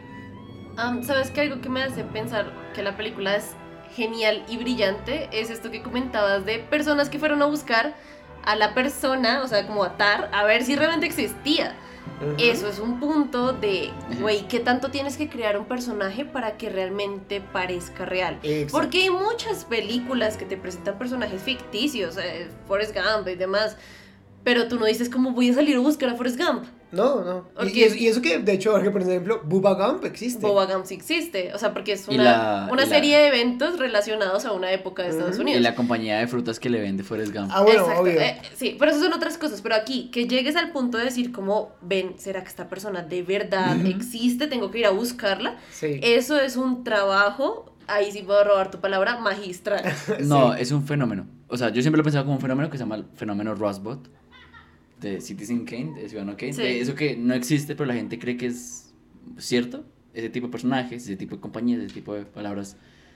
No, y, es, y es- está muy bien, está muy bien, está muy bien. Am, para acabar con mi comentario, como se pueden dar cuenta, obvio que voy a hablar mucho porque es mi película favorita. te dejamos, te dejamos, haz lo tuyo. Eh, el, también hay un asunto acerca de del hecho de que sea mujer, que está bien interesante. Porque hay personas que pueden decir, y, he visto que el comentario ha estado, que no. La película podría ser perfectamente con un hombre, pero meter una mujer porque pues ajá, feminismo, toda la vuelta, lesbiana porque pues es lesbiana. eh, entonces tiene que ser así para, para que llame más la atención. No, porque incluso la propia película, en otro contexto, en contexto musical, habla del hecho de que no importa que sea mujer, importa lo que hace, ¿sí? Y a pesar de que queramos obviamente empoderar a la mujer y muy chévere todo el movimiento feminista, pero es que tampoco es que sean, solo por eso ya son perfectas. Y la película es consciente de eso, dentro de su propio idioma, de que habla de cómo es el mundo musical. Eh, La propia Lidia habla de esto de que eh, en, el- en los idiomas como anglosajones, a los directores se les dice maestro. Ah, porque Sí. la película es alemana. Eh, ella es alemana. Ah, listo. La película no es alemana, pero ella es alemana y se ambienta en Berlín, ¿no? Ah, ok, ok. Eh, pero se les dice maestro. Mm. Maestro como si fuera en nuestro en español suena a masculino, pero Sí. incluso a Lidia le dicen maestro y ella habla como de sí, está esta vaina, pero es que no, no queremos que nos digan maestra, no hay necesidad. O sea, yo no necesito que me digan maestra para dirigir mejor, para componer mejor o para que me sigan dando los premios que ya tengo. Por cierto, el personaje tiene un EGOT. Ah, Es que el personaje es genial y la primera escena se, se encarga de decir eso. Ah, y además también quisiera decir que está muy bien como estudiada la película. No solo el hecho de que ella sepa dirigir o sepa tocar piano, sino que todo el contexto tiene sentido si tú conoces este mundo. Y hablan de compositores, de directores famosos como Leonard Bernstein. eh, y tiene sentido, o sea, está bien estudiado. No como que, ay, metan términos musicales para que parezca que está Mencionen a. Beethoven para que eso parezca Sí, música. exacto. No, no, está muy bien estudiada en ese sentido. Ah, ya que hablamos de Leonard Bernstein, este año va a salir una película protagonizada por Bradley Cooper, eh, personificando a Leonard Bernstein. Este sí es una biografía y se llama Maestro. Pero bueno, volviendo a Tar, ¿qué nominaciones fueron las que tuvo? Bueno, tiene el de mejor película. Está obviamente Todd Fields. Memorizamos ese nombre por lo menos en los siguientes minutos porque es el productor de la película. También está nominado a mejor director, Todd Field por Tar. Tenemos a mejor actriz, que es Blanchard, por como Lindia, Lidia Tar. También tenemos a mejor guion original, ¿Tiene sentido? Sí. pues un personaje Lo, inventado. lo que ¿no? les digo además, como eh, está muy bien estudiado lo que se está diciendo. También la mejor fotografía. Sí, aplica. No, total, total. O sea, para mí esa escena, ese plano secuencia que les digo, ya se gana todo, eso- todo- solo esa categoría. Pero en general la película está muy bien hecha. Y finalmente a mejor montaje. Bueno, o sea, está bien en ese sentido, pero creo que en esa sí se la veo más fuerte a otras. Podría ganar otra película. Sí, sí. Vámonos con la película que tiene siete nominaciones. Entramos ya al Mm. top 5 de las películas más nominadas de este año. Vámonos con la que tiene siete nominaciones. Ya lo dijimos al principio, es una película controversial de, de hablar. Eh, afortunadamente ya los tres lo vimos. Entonces pues vamos a tratar de ahondar en lo más específico. Tratar. ahorita, ahorita dijiste, vámonos contar, y yo contar. Tres, Tratar. Vamos a hablar de The Fablemans. La película de este año de Steven Spielberg. Aunque al inicio yo estaba mencionando de que no quiero que se lleve el premio a mejor película, no es porque no me gustara la película, porque de hecho la película está muy bien contada. Desde el, el hecho principal, y es que no es Spielberg idolatrándose a sí mismo, contando como yo hice tal y tal película, mírenme cómo soy de brillante. No, es así fue como yo inicié en el cine. Así fue como yo tuve mi primer amor cinéfilo. Pero más allá de ver la película y disfrutarla y de pronto hacer lo que nosotros hacemos de hablar de cine, él se interesó en crear el cine, recrear lo que él había visto en esa primera película que lo cautivó. Y dentro de eso hallar tal vez una salida a lo que era en ese mundo de, de pequeño, de ser el raro, el friki, el ansioso, el que se siente agobiado por estímulos, a dominar su miedo y utilizar una cámara como instrumento para generar cine. Desde ese principio, la película es muy bella y es muy bonita en lo que cuenta. Pero, Capi, coméntanos más de la película. Creo que me ha dado en el punto exacto el de, de lo que, que deberíamos también tratar y es que no, no se trata de Spielberg siendo Spielberg. De hecho, la película no es, se llama de, de Spielbergs. Él lo cambia todo. Y bueno, nos dice, eh, creciendo en la era posterior a la Segunda Guerra Mundial en Arizona, desde los 7 hasta los 18 años, un joven llamado Sammy, Sam. Sa- Sammy para los compas, Sí. que de, de hecho es muy importante para Sí, él, es ¿no? Como de- importante. pero para todos, ¿no? Es como, Es como Sammy, Sam. Sam, eh, llamado Sa- Sammy Fabelman, descubre un secreto familiar devastador y explora cómo el poder de las películas puede ayudarlo a ver la verdad. ¿Qué fue lo que me impactó ahorita que Mafe estaba charlando, dando un buen punto? Yo, yo aquí en multitasking. En 1999, eh, Ann- Annie Spielberg crea una obra literaria que se llama I Will Be Home. Ok. Sí. Y. eh, O sea, la mamá. no, la, la hermana. hermana. Ah, perdón, la hermana. La Sí, hermana. porque la hermana En el la mamá no se 99. llamaría Spielberg. Bueno, de Spielberg sería. Ah, ok. En el 99. Vale. Y sí. Y, y la, la obra no se llevó a cabo porque pues él estaba muy temeroso de llevar esa obra. Entonces, eh, en 2002 dijo que estaba nervioso de hacer la película que había escrito su hermana porque es tan cercano a mi vida y tan cercano a mi familia, prefiero hacer películas que sean más análogas. Por- pero una historia literal sobre mi familia requeriría mucho valor. Sigo pensando que hago películas personales incluso si parecen grandes películas comerciales de palomitas de maíz. Total. Sí. Ujú. Me encanta. Por eso la me- mamá de Leonardo DiCaprio en Atrápame si puedes le dice infiel con el mejor amigo del papá. Todas mami issues. Sí, muchos daddy issues sobre todo. O sea, los papás, eh, en relación padre-hijo es muy importante en el cine de Spielberg. Sí, Demasiado importante y sí se recarga pero, acá- pero, se pero, recalca acá pero mira, pero mira que me encanta ese detalle. O sea, el, el- de hecho el man estaba muy temeroso de hacer una película. Yo, yo también tendría miedo. Mm. Y no es como que, oh, ten- nosotros somos, tenemos una caleta, tenemos un... mir-". No, no. Es que al final se requiere de mucho valor para hablar y mostrarle a la gente, millones de personas que van a ver tu película, lo que de verdad pasa bajo las paredes, en, la- en las paredes de tu hogar, ¿no? Lo bueno y lo malo. Porque Spiel- yo pensaba, yo pensaba cuando se anunció el proyecto, dije, claro, la mitad de la película va a aparecer Sam- eh, Steven Spielberg joven y, hola, ¿cómo estás? Mucho gusto. Ah, ¿cómo te llamas tú? George Lucas. Y yo re, ah, y entonces así Ah, y así comenzó. fue. Y luego viene ILM, y luego van a decir, ah, hola, ¿cómo estás? ¿Cómo te llamas? Ford, Harrison Ford. Ah, listo. Yo pensé que iba a saber sobre eso. No, y eso hubiera sido muy egocéntrico. Demasiado egocéntrico. Pero la película ni siquiera se trata de eso. La película se trata de, de, de su mamá. Y todos los personajes son buenos. O sea, el, papá es un muy buen personaje. La mamá es un bonito personaje. El tío es un bonito personaje. Sam es un bonito personaje. Las hermanas Las hermanas me caen muy bien. son muy chistosas. que todas tienen sus Sí. personalidades. Hay una escena, diferentes. hay una escena que yo le decía ojalá esa escena se hubiera como tratado mal la película. Mafe me dijo, no, ojalá que no se hubiera tratado tanto esa parte.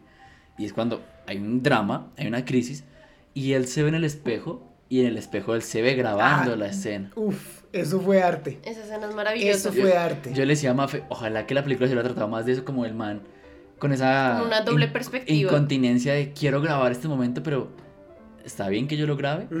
Ahora, el cameo, el señor cameo. Yo me emocioné y me hice chichi cuando aparece David Lynch interpretando al señor John Ford, el mayor ganador de premios de la academia. Y hablan sobre el, el- el horizonte, La sobre la perspectiva. perspectiva, el amanecer.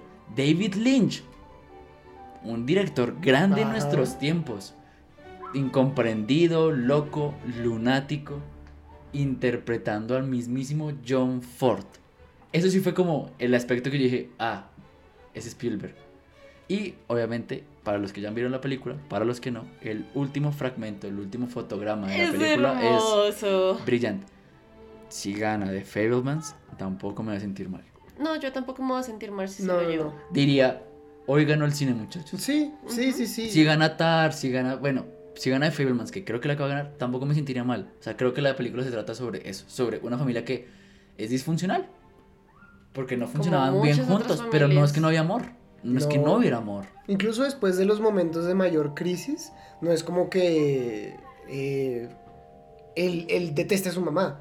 No. No, o sea, Nunca de hecho, de hecho, ese hecho simplemente los une más, porque ahora comparten ese el saber.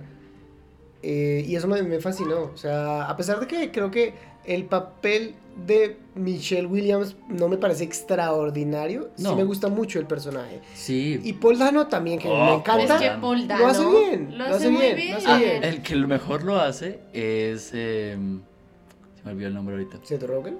Seth Rogen. Sí.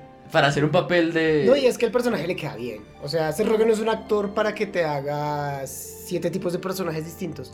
No, pero es que ese es el papel. No, pero el No, detalle pero de la también- cámara me encanta. Y también moderó un poquito su comedia exagerada, llevándonos a un personaje amigable y cariñoso. Sí, sí, sí.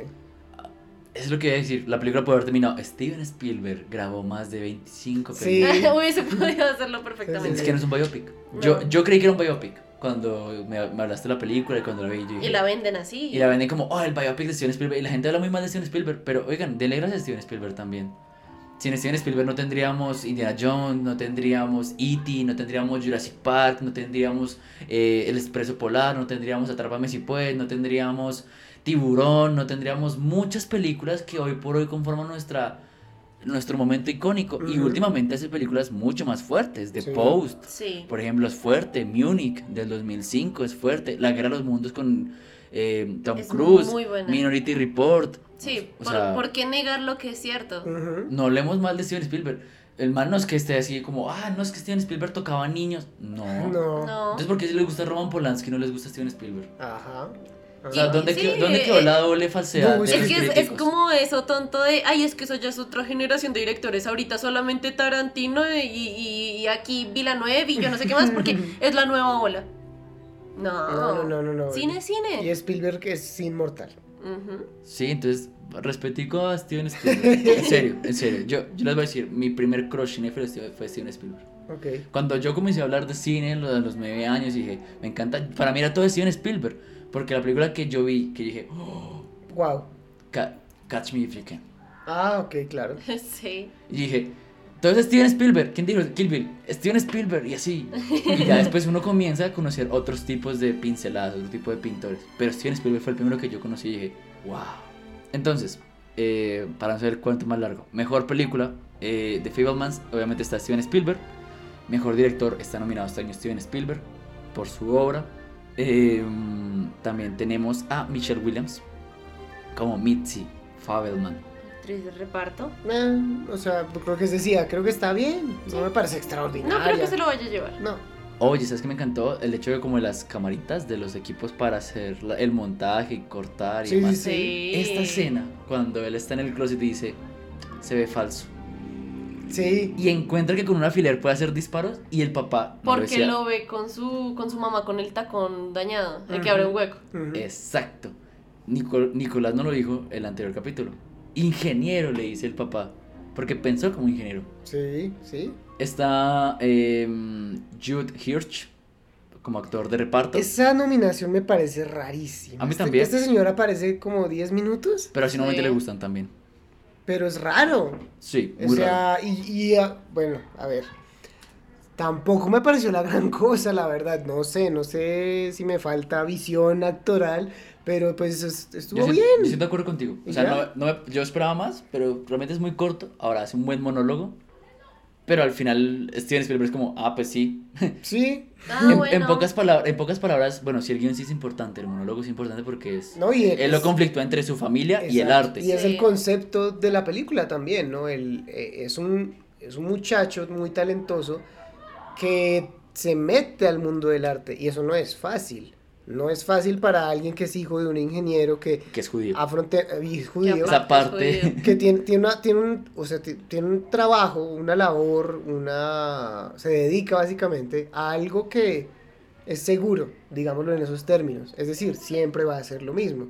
Hacer arte es muy complicado porque hacer arte involucra que alguien te diga, ah, eso es lo mismo que hizo este otro. Ah, estás haciendo lo mismo que, ah, antes eras más chido. Eh, Ese tipo de pendejadas que él iba a tener que enfrentar. Y eso es a lo que va el monólogo, o sea, te va a destrozar. total. Y ahorita la gente compara a la gente con Spielberg. Punto final. Exacto. Mejor guion original Steven Spielberg y Tony Kushner, que también es productor de la película, con el que dirigió Munich. ¿Ese no sería guion adaptado? No porque él no, él no hace I, I Will Be Home de su hermana, sino él se inventa su propio guion, que es de Ah, Fablemans. ok. Mm, ok. Pensé que a pesar de todo había tomado inspiración en... No, no, no, me, me pareció fue interesante, fue por eso, porque miren que fue la hermana la que dijo, ok, quiero hacer esto, contar la historia de lo que nos pasó. Que alguien dirá, ay, tan, tan bobo, tan pendejo. ¿Tú no Pero- viviste lo que yo viví? Sí, claro, o sea, si nos damos cuenta no le tocó tan difícil, porque el papá era brillante y pues tenía Y unas tenía comodidades. facilidad económica. Pero aún así es triste, o sea, enterarte que tu mamá hace esto, que tu papá es una buena persona, o sea, no es fácil. Eh, mejor banda sonora, obviamente, de Fablemans está con el señor John Williams. Obvio. Tenemos también eh, a mejor diseño de producción, también muy interesante. Vámonos con ocho nominaciones. Y en esto sí voy a levantar mi voz y digo, sí, sí señor, pero me faltó una más. me falta mejor director. Para. Y estamos hablando de Elvis, la película Ah. de Elvis Ah. Crespo.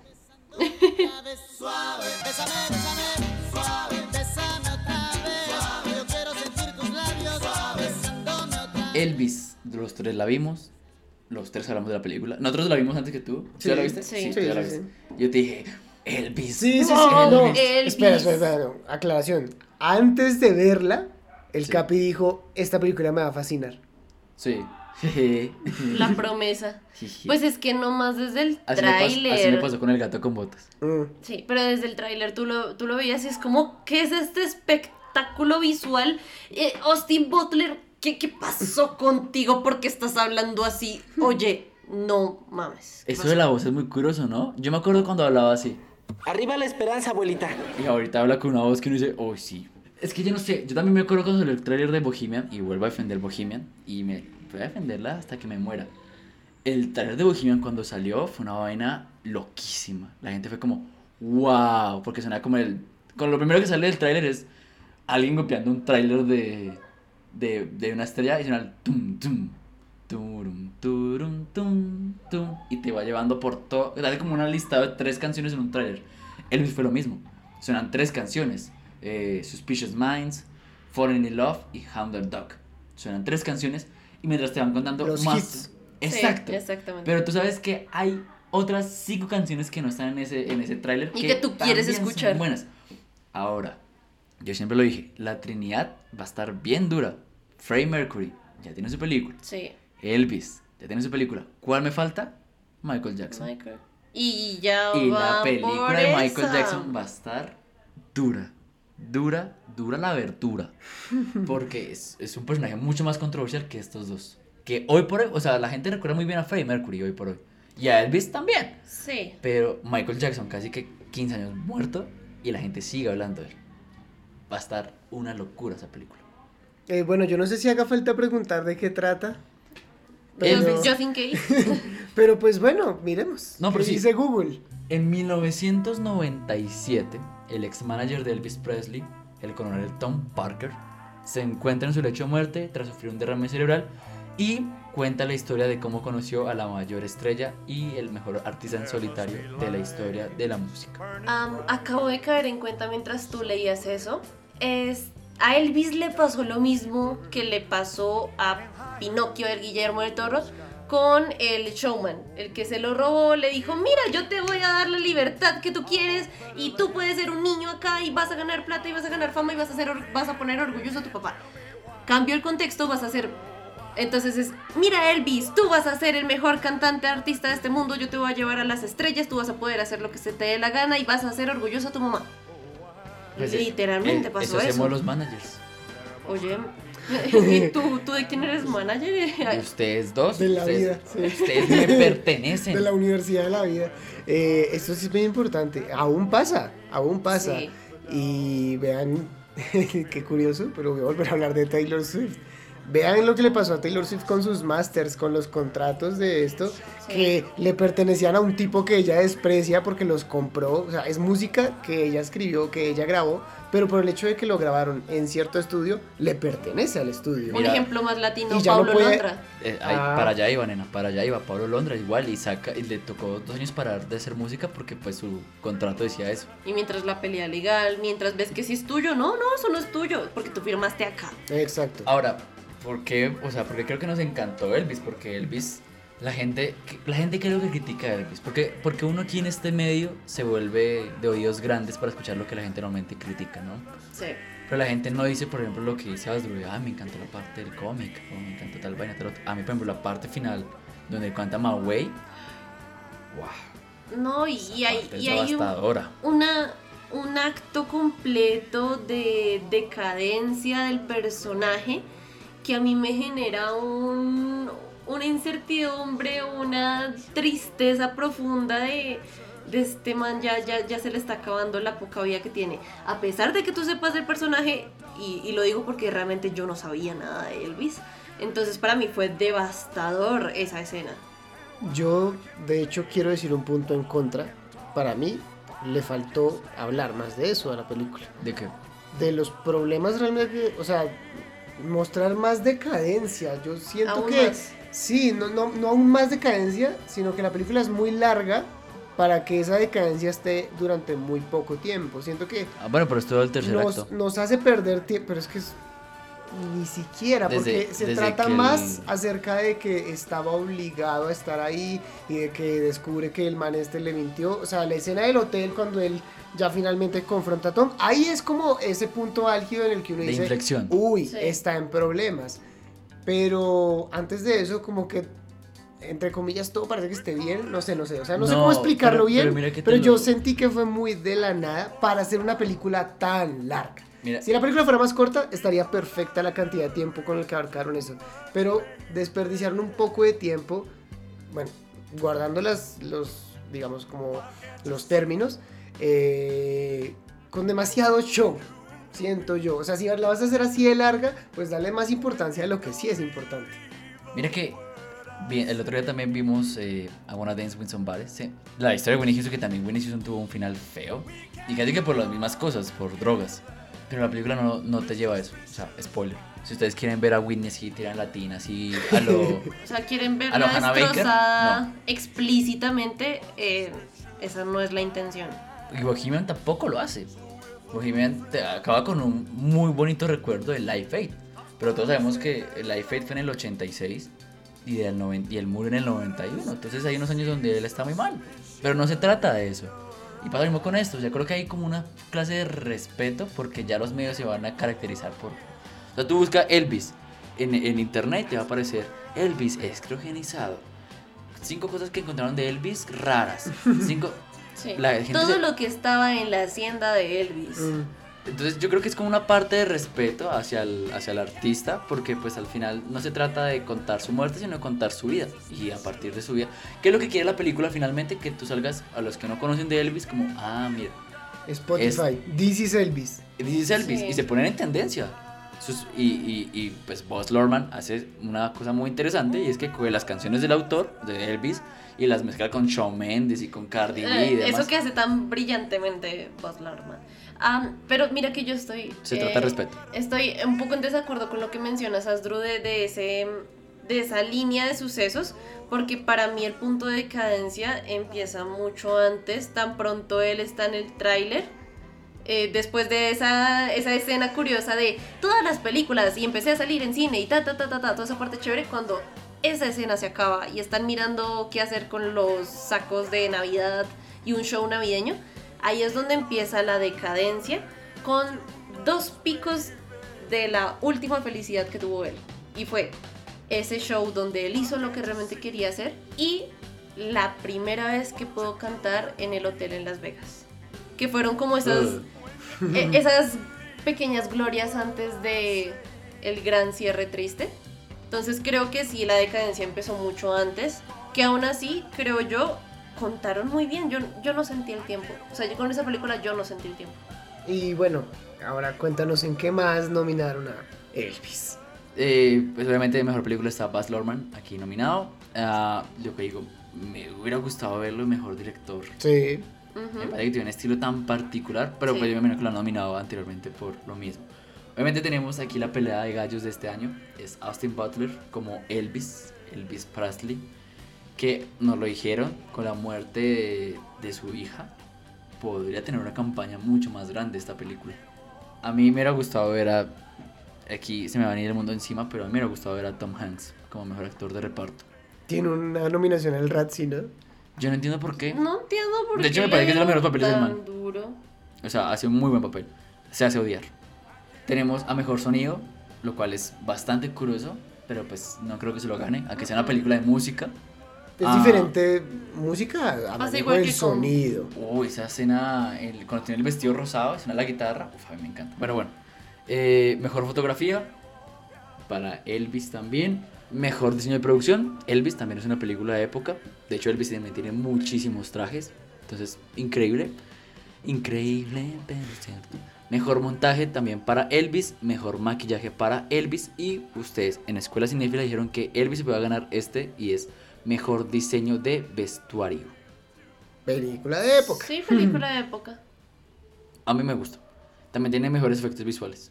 No, mentira, la- es un chiste, es un chiste, es un No, chiste, es un chiste. Eh, ¿Visuales en dónde? Vámonos con las dos, tres últimas películas que nos faltan. Estas dos tienen nueve nominaciones. Y eh, estamos hablando de la película con el título más enredado. que es The Banshees of Inisherin. Inisherin. Inisherin. Inisherin. Inisherin, de Michelin. Después de la vez número 100 que lo pronuncias ya suena mejor. Em, a ver, ¿Qué te digo? ¿qué te digo, Ala? La película es maravillosa. Es una lástima que no pueda tener de pronto más cabida para ganarse el de mejor película. Yo lo veo difícil. No sé, o sea, volvemos y decimos lo de The Fabelmans. Si se lo gana, qué bien. Bien. Uy, será una Qué sorpresa muy bien. grande. Sería Sí. una sorpresa agradable. De hecho, sería como, oiga, pues sí. O sea, Pues, de hecho, tal Elvis vez hubiera gustado más esta u otra, pero bueno. Mm, Elvis no me gustaría Si se lo tanto gana Avatar, mejor- también me hago feliz. Si se gana Elvis, si se gana... No. no. Sí, No tengo ninguna película que me moleste, excepto, bueno, pues es que no puedo hablar de lo que no conozco. Ah, me molestaría que se ganara Wom- Woman Talking, Woman Talking. pero no es porque, no, no diga que la película no sea buena, sino porque solamente tiene dos. Ah, ok. Para mí no es coherente que... Sí, sí, sí. Que haga un Moonlight. Sí, sí, sí. Para Exacto. mí sí sería mucho, o sea, una grata sorpresa que se lo llevara Banshees. O sea, sería como, ok, me gusta. Sí, es algo distinto, Sí. eh, es algo muy distinto, no es biopic, no es ah, algo así tan loco porque ya lo hablaremos, la explosión de todo en todas partes es también otro caótico, cuento. es otro Ujú. cuento. Y está en ese punto de, de, incluso tú podrías hacer también una obra de teatro, pero es loquísimo lo que estás haciendo con lo que nos estás mostrando. Yo, yo también quedaría muy satisfecha y gratamente sorprendida si esta película se la llevara. Banshees es una película que Maffe pudo haber escrito. Que todos pudimos haber escrito. ¿Yo qué? ¿E- ¿Eso es bueno o es Mm, malo? Uy, uy, uy. Es uy, muy uy, bueno. Uy, uy, uy, uy, uy. Hay que calmarse un poco ahí. No. No, el Me guion. encanta tú. No, No, no, El guion es maravilloso. No. Eh, pero espérame, Estás- estás espérame, poco- espérame, te lo, te lo voy a, te lo voy a creo argumentar. que está replantea, subestimando, replantea, subestimando la película un poco con ese comentario. Replantea. Uy, ¿Cómo le dijiste a Maffe? No, pues es que No. Mafe no es escritora, o sea, y yo tampoco. bueno, tienes razón. Es que Mira, replantea. voy, voy a, Voy a replantear. voy a, voy a decirlo de una otra manera. Yo no lo pude haber escrito, pero puede ser una historia que me hubiera pasado a mí. Eso es otro Ay, asunto. pues es que es como de Fabelman. Sí. Pero es que yo no soy director. O sea, yo no, yo, a mí me encanta el cine, pero yo nunca tuve los cojones para con una cámara y empezar a hacer cine. Es que Para mí era mucho más fácil hablar de cine. Sí. En cambio, yo, yo le decía a Mafe cuando vimos la primera, yo le decía, a mí también me ha pasado lo mismo del personaje de Onan Glemson. Yo me aburrí de Sí. mucha gente. Total, Ahora, es que esa es la si yo cuestión. me cortaría los dedos, no. Esa es la cuestión. No es que te pueda pasar, es que a todos en, algu- en algún momento nos ha pasado. Esa es la cuestión. Entonces, no es que cualquiera lo pueda hacer, sino que a todos nos ha pasado que nos hemos aburrido de alguien. La cuestión es qué hacemos frente a eso. Exacto, Aquí es la película. exacto. Pero bueno, esperen, esperen, calma un poco, porque los que no hayan visto la película no saben de qué carajo Nosotros están hablando de hablando. cosas así súper Capi, ¿de qué se trata esta obra de arte? Mira, esta obra de arte está ambientada en una isla de la costa oeste de Irlanda. Y esta película sigue la vida de dos amigos, Patrick, interpretado por Colin Farrell, y Cole, quienes se encuentran en un momento de inflexión, ya que eh, Cole decide inesperadamente un día, así, ponerle fin a la amistad que tiene con Patrick. Patrick, una persona amable confundido y con el apoyo de su hermana, eh, este joven ah, busca la manera como de entender por qué la persona con la que se iba a tomar todos los días al pub y se quedaba toda la tarde, toda la noche hablando, molestando, escuchando violín, escuchando canciones, de un día para otro le dice, mira, Ya no más. exacto, Y ni siquiera se lo dice, o sea, como No, que le toca la- sacarle la verdad. Sí, sí, sí. La cuestión es que Colm, el personaje, que ya decide decirle que no más a su amigo, le pone un ultimátum y le dice que si lo sigue frecuentando, que si le sigue hablando, que si le sigue como que sigue buscándolo, él va a hacer algo extremadamente doloroso. Me sonó la yuca del brazo. Am, eh, sí, creo que lo que creo que ya ya hablamos de la trama antes de decir la trama, curiosamente, pero Sí. voy a decir que también estoy de acuerdo. Me parece una historia muy buena para ponerse a discutir ni siquiera discutir, sino como pensar de quién o sea, de quién no quién tiene la razón, sino el- lo, lo complicado que es, porque para ninguno de los dos es fácil. ¿No? O, o sea, No. uno entiende perfectamente a Con porque pues él, él tenía un potencial fuera de Patrick. No. ¿No Él tenía un potencial fuera de Patrick? Necesitaba ser abandonado para descubrir su potencial. Sí, él lo estaba, él lo estaba limitando, él lo estaba limitando, le estaba quitando tiempo valioso. Y por otro lado, Patrick, pues siendo un tipo tan amable, un pan de coco, porque es que es un Es absoluto. que es una, eh, ni siquiera es un pan de coco, es una mogollita. Es una mogollita con, con bocadillo. Ajá, sigamos. Eh, pues de repente llega este tipo y de una forma tan fría y tan cruel lo acaba, o sea, ni siquiera le explica lo que decíamos. Llegó a desarrollar el personaje. Pero es que así es la difícil. vida. Por eso, por eso, es difícil, es difícil, no sabes, en, en ninguno de los dos zapatos Sí. sería fácil estar. Y hablando de, de esos personajes, los maravillosos actores detrás de estos, y no solo de estos, sino también de un personaje de reparto, pues ah, son tres nominaciones que para mí están totalmente merecidas. ¿Cuáles son? Está Barry Keoghan, que si no, si no, si leí bien, es para este papel se preparó hace como tres años. O sea, lleva más tiempo que preparándose que lo que realmente grabó. Y para mí hace un muy buen papel. Demasiado bueno. Muy bueno. Y tenemos a Kerry Condon, que hace Xiaoba, la hermana. Y María Casquitos, que hace el papel de la mula. María Casquitos. Tú no sabes decir algo, Mafe. Sí, iba a mencionar que hay, bueno, primero agradecer porque esta película la pudimos ver en premier como preestreno, función de prensa, pudimos verla así de, de primerazo, lo cual también nos dio la oportunidad de charlar. Y hay dos teorías frente a esta película. Y una es que la película está también retratando la guerra entre Irlanda Inglaterra Sí, la guerra civil. y lo patética y tonta de por qué se dio la guerra. Un poco así como podría parecer patético y tonto el por qué ellos dos se separan. Porque sí, porque sí, porque así pasó la vida, porque sí, así se dio la guerra. Y la guerra civil la- es- es- hace parte de la película, de hecho. También o sea, hace no, parte de la no es importante, pero es una, una cosa que menciona. Exactamente, entonces una teoría es que también la, la historia o la narrativa va en función de hacer un símil a eso. Ah, una teoría que también lancé dentro de cuando estábamos eh, charlando sobre la película y es que también esto podría hablar de tú como un universo de los diferentes personajes que están dentro de la película. Tú a veces estás cansado de ser ti mismo, a veces te cansas de ser la persona amable que siempre está ahí y necesitas quebrarte que de una manera u otra y dejar de ser el lindo, dejar de ser el chévere y hacer una decisión o tomar una decisión extrema como cortarte cabello, tinturarte, no sé, rasparte una ceja, Sí, romper ciclos. romper ciclos para desarrollarte a ti mismo como personaje. Ok, ok. Ahora sí, las otras nominaciones. Bueno, tenemos a mejor película, obviamente, a The Banshees of Inisherin.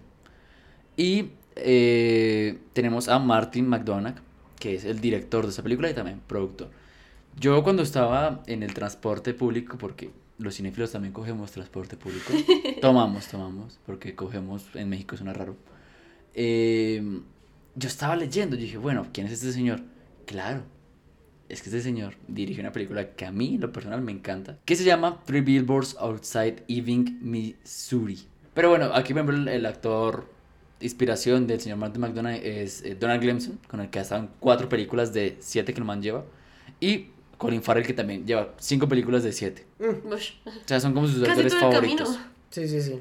Bueno, tenemos a mejor director, mejor actor. Está eh, Colin Farrell como Patrick, una persona Merecía muy la amable. nominación, pero no se lo va a ganar. No se lo va a llevar. Pero bueno, creo que era como la princesa. O sea, ser la princesa tampoco está mal. Está también Brendan Glenson como Cole y Barry Keoghan. Ahí Llevamos cuatro nominaciones. No, vamos cinco. Cinco nominaciones. Mejor actriz de reparto, Kerrin Condon. Seis nominaciones. Eh, mejor guion original, Banshees of Inisherin. Me encantaría que se lo ganara. Sí. Será Sí. muy. Sí, sí, sí. Será un muy buen premio. Mejor banda sonora original, también. Banshees of Inisherin. Ujú. Mejor montaje, también. Ok, ok, Ok. ok. Y fin. Ahora vámonos con la penúltima película, también con nueve nominaciones del gran monstruo de streaming que es Netflix. All Quiet on the Western Front. Sin novedad en la frente. En el frente. Yo sé, Que no yo, sé. yo sé que no sé nada. Eh, no la he visto y voy a ser honesto, me da pereza verla. Porque las películas bélicas me aburren. Y se los voy a decir tal cual, me aburren. Me aburren y me aburren más porque esta película es un remake, de hecho. De otra igualita, llamada igual. 1930. Se trata de lo mismo. Y yo sin verla, o sea, yo les digo lo que sé. He visto que se ha comentado que tal vez no trasciende más allá de ser un simple remake. Entonces, pues eh, siento, siento y creo y teorizo que lo más fuerte que tiene como nominada a mejor película es el hecho de que no es de habla inglesa. Otra Parasite. Exacto. Exacto. Pero bueno, ¿de qué se trata? Mira, la película aborda la historia de Paul Baumer, es que es alemán, no sé cómo se dice. Un joven estudiante de 17 años que se alista junto con un grupo de amigos y sin el apoyo familiar para hacerlo, para competir en la Primera Guerra Mundial. Punto. Un tema central dentro de toda la película, dentro de todo el largometraje, es la pérdida del idealismo y la cruel desilusión de los jóvenes alemanes dentro de la guerra, una guerra que no entienden. Mm, ¿Sabes? Uy, pero ¿Sabes a qué me recordó esto? Sí, suena sí, denso, sí, pero hay duro. otras, hay otras tres así. Sí, ¿sabes a qué me problema. recuerda esto? A un cuento de los hermanos Grimm. Y es que lo mismo, hay unos jóvenes que se van a la guerra y cuando llegan a la guerra es como de, ay, güey, no, no, no sabíamos que esto iba a ser tan duro. Pero pues obviamente con el a- anexo fantasioso de que ellos invocan al diablo porque dicen como, ay no, yo haría de todo, vendería mi alma por un pedazo de comida porque pues está en medio de la Ah, guerra. Entonces lo que hacen es invocar al diablo y pues el diablo lo que hace es pues am, timarlos para firmar un contrato. Como la muerte en las reliquias de la muerte. Exacto. Ok. Al final los únicos que entienden la guerra es la persona que propone la guerra, ¿no? Ni Sí. siquiera al que le haces la guerra la entiende. No, o sea, la, la De guerra, la, sí, la guerra es un absurdo de matarse sin saber por qué, ah, dándole más poder a los que tienen el poder ya y que no te lo van a ceder a ti por más soldado que apoyes, que lideres la causa, eso no va a pasar. Ah, ya. Ah, bueno, y dentro de esto me gustaría saber cuáles son las nominadas. Bueno, pues obviamente está mejor película. Está para solamente un productor, muy curiosamente, es Malte, Malte Brunet. No, ni idea. No, no había escuchado ese nombre antes. Y lo busqué y tampoco pues hay como algo tan reconocido para comentárselos. Adicional a eso, también tenemos mejor guion adaptado, ya que obviamente está basado en una novela homónima escrita por Eric María Remarque en 1929. O sea, novela, primera película, segunda película. Pues mira que la película es del 30. Sí. O sea, un año después salió la película, pero es una, es una obra, es una obra literaria. También tenemos Mejor Película Internacional, la cual no me gusta porque No me hace peligrar a mi Argentina 1985. Y si Argentina en 1985 gana, muchachos, yo les voy a cantar esta canción. Muchachos,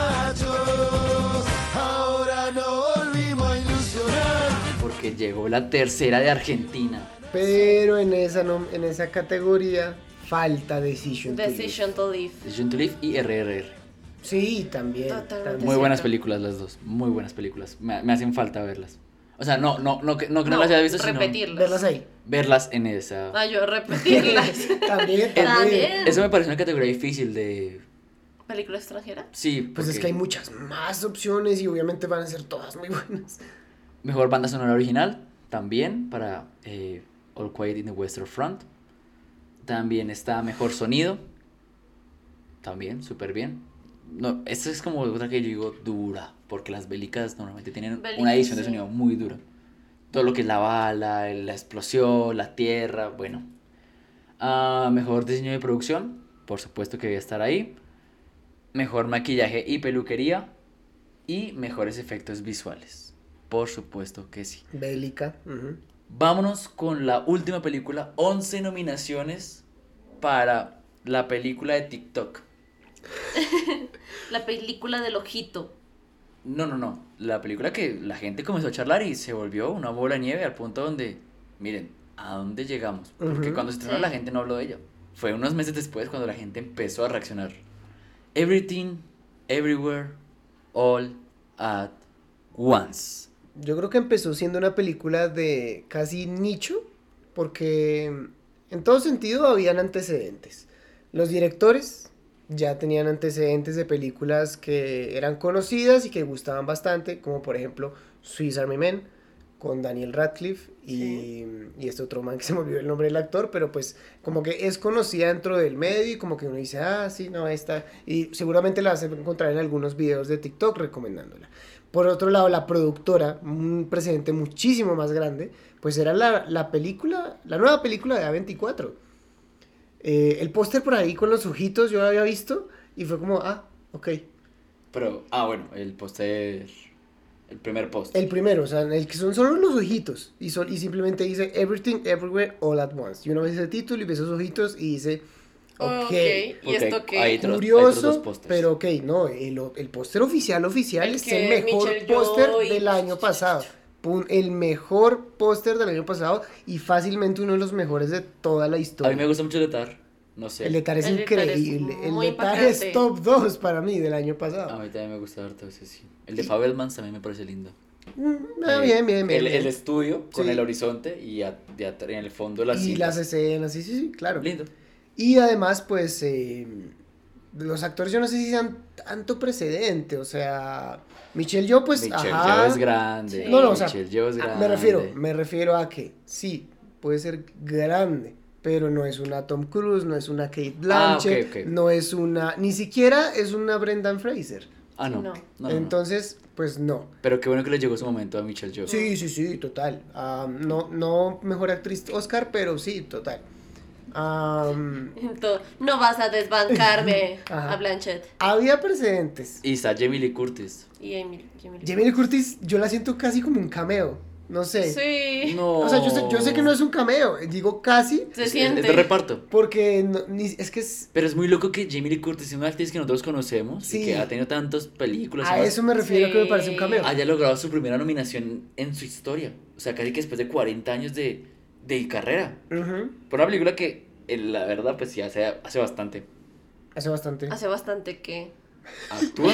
Ah, en la que hace bastante. en la que hace Ah, bastante. que hace Sí, sí, sí, o sea, el personaje es, es incluso importante, pero me refiero a que la película es muy X como para que haya una actriz como Jamie Lee Curtis.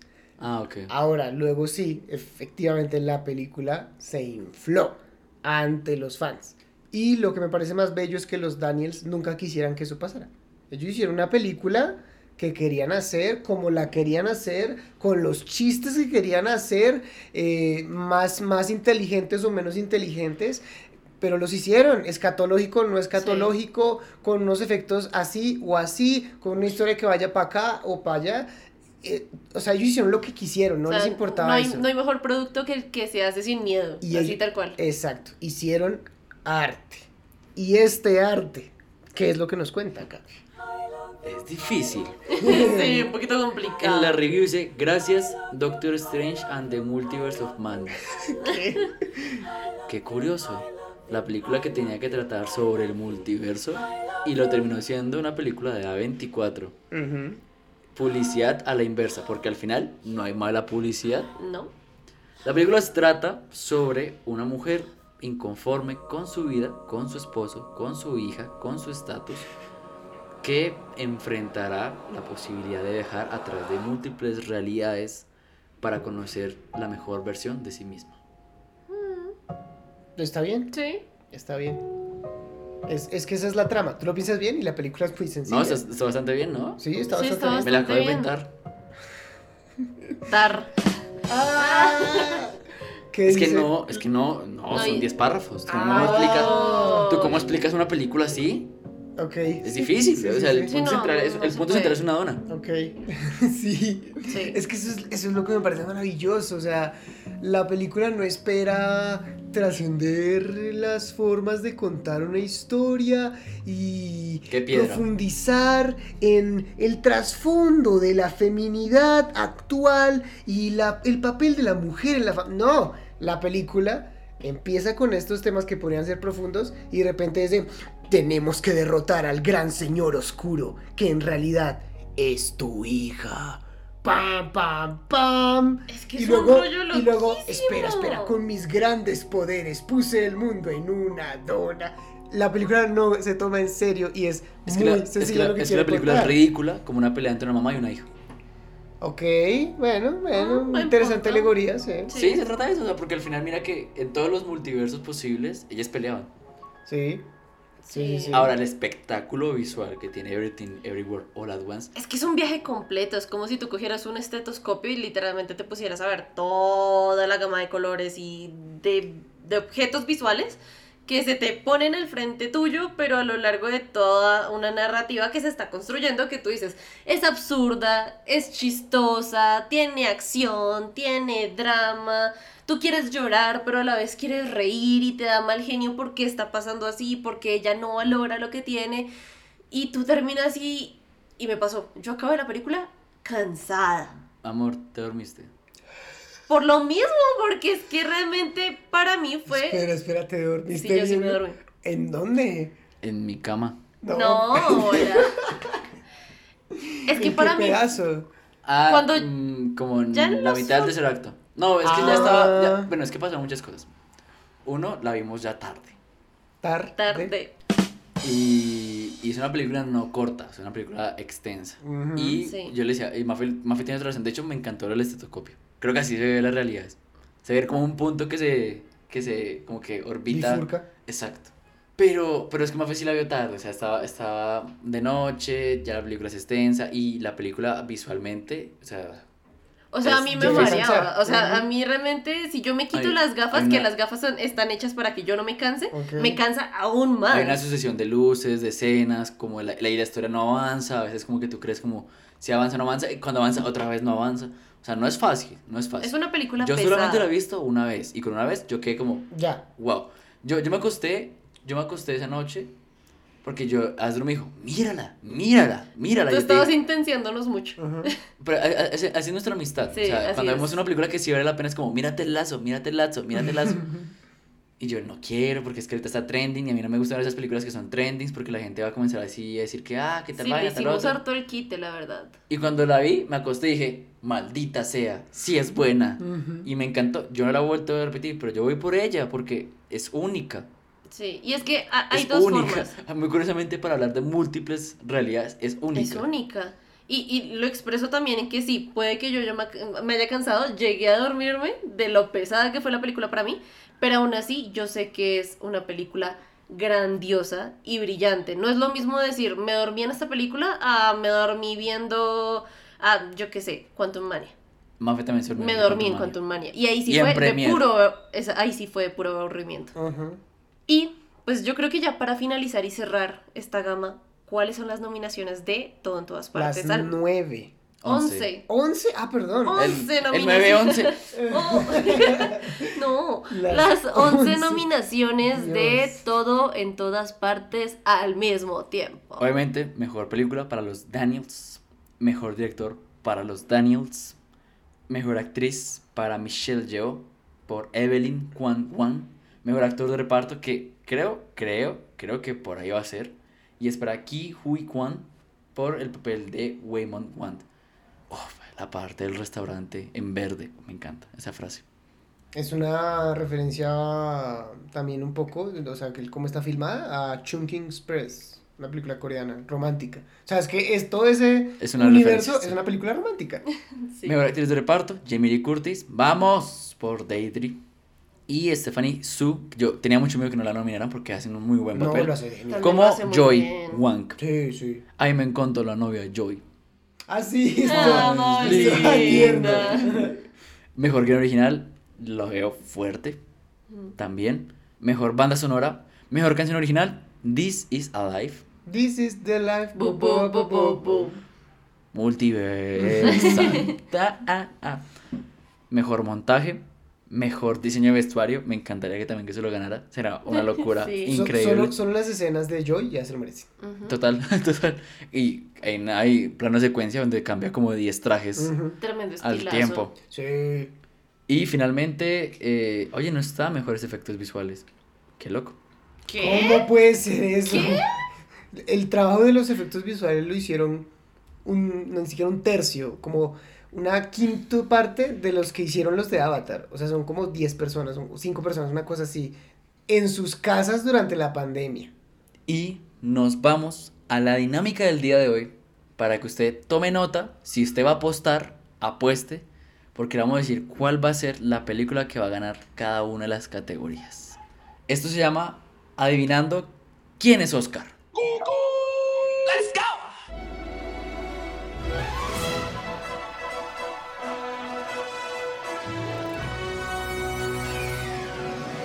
Comenzamos. Oye, Yo leo rápidamente las cinco películas que están nominadas a cada categoría y ustedes dicen esta. ¿Listo? Va, apenas yo acabe, ustedes lo dicen. Y lo vamos a decir los tres al tiempo. Mejores efectos visuales: Avatar, Batman, Black Panther, All Quiet y Top Gun. A la una, a las dos y a las tres. Avatar. Avatar. Muy bien, mejores efectos visuales. Avatar. Mejor maquillaje y peluquería. The Batman, Black Panther, Elvis, All Quiet y The Whale. A la una, a las dos y a las tres. The, The Whale. Whale. Perfecto. Mejor maquillaje y peluquería. The Whale. Mejor diseño de vestuario. Babylon. Wakanda Forever. Elvis. Everything Everywhere All at Once. Y Miss Harris Goes to Paris. A la una, a las dos y a las tres. Miss Everything Harris Go to Paris. Cada uno puso el suyo. Mafe dice Elvis.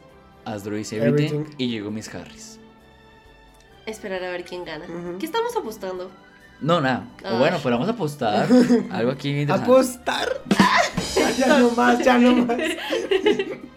Yo, ya, ya vamos a llegar a un consenso. Alguien tiene que ceder. ¿Consenso por qué no? ¿Son nuestras apuestas? No, porque tenemos que decirle a, a la gente cuál va a ser la ganadora. No, De que ellos escuela. apuesten, ¿no? que apuesten con nosotros. Ok. Yo creo, yo, yo voy a ceder. A ver, ¿a qué se es? Yo cedo a Everything. Es que las escenas de Joy. Pero es que Miss Harris de época. Y Paris, Miss Harris Goes to Paris es una película sobre moda en París. Elvis también es de Mm. época.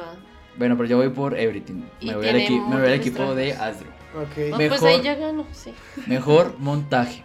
Banshees. Elvis. Everything. Tar.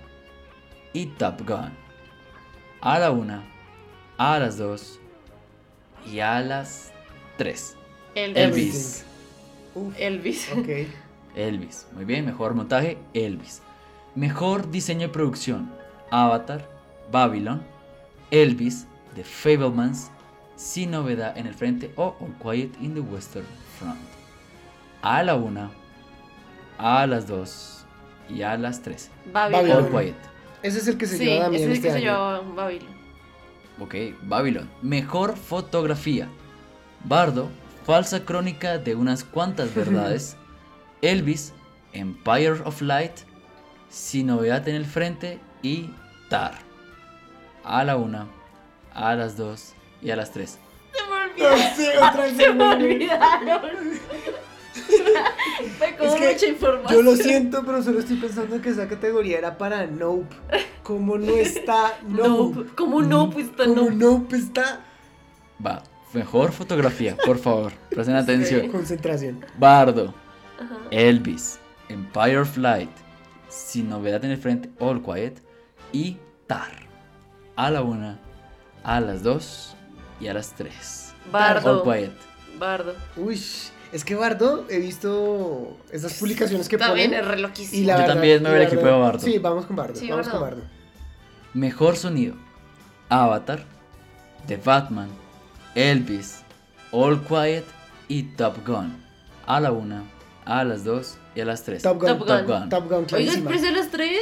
Perdón, estaba emocionado. Mejor canción original. Applause de la película Tell I Like a Woman. Hold My Hand de Top Gun. Lift Me Up de Wakanda Forever. Natu Natu de RRR. Y This Is Alive de Everything Everywhere All at Once. A la una, a las dos y a las tres. Natu, Natu. Muy bien. Natu Natu, mejor canción original. Mejor banda sonora original. Babylon. Banshees. Everything Everywhere All at Once. The Fablemans. All Quiet on the Western Front. A la una, a las dos y a las tres. Babylon. Muy bien, perfecto. Babylon. Vámonos a mejor película internacional. All Quiet in the Western Front. Argentina 1985.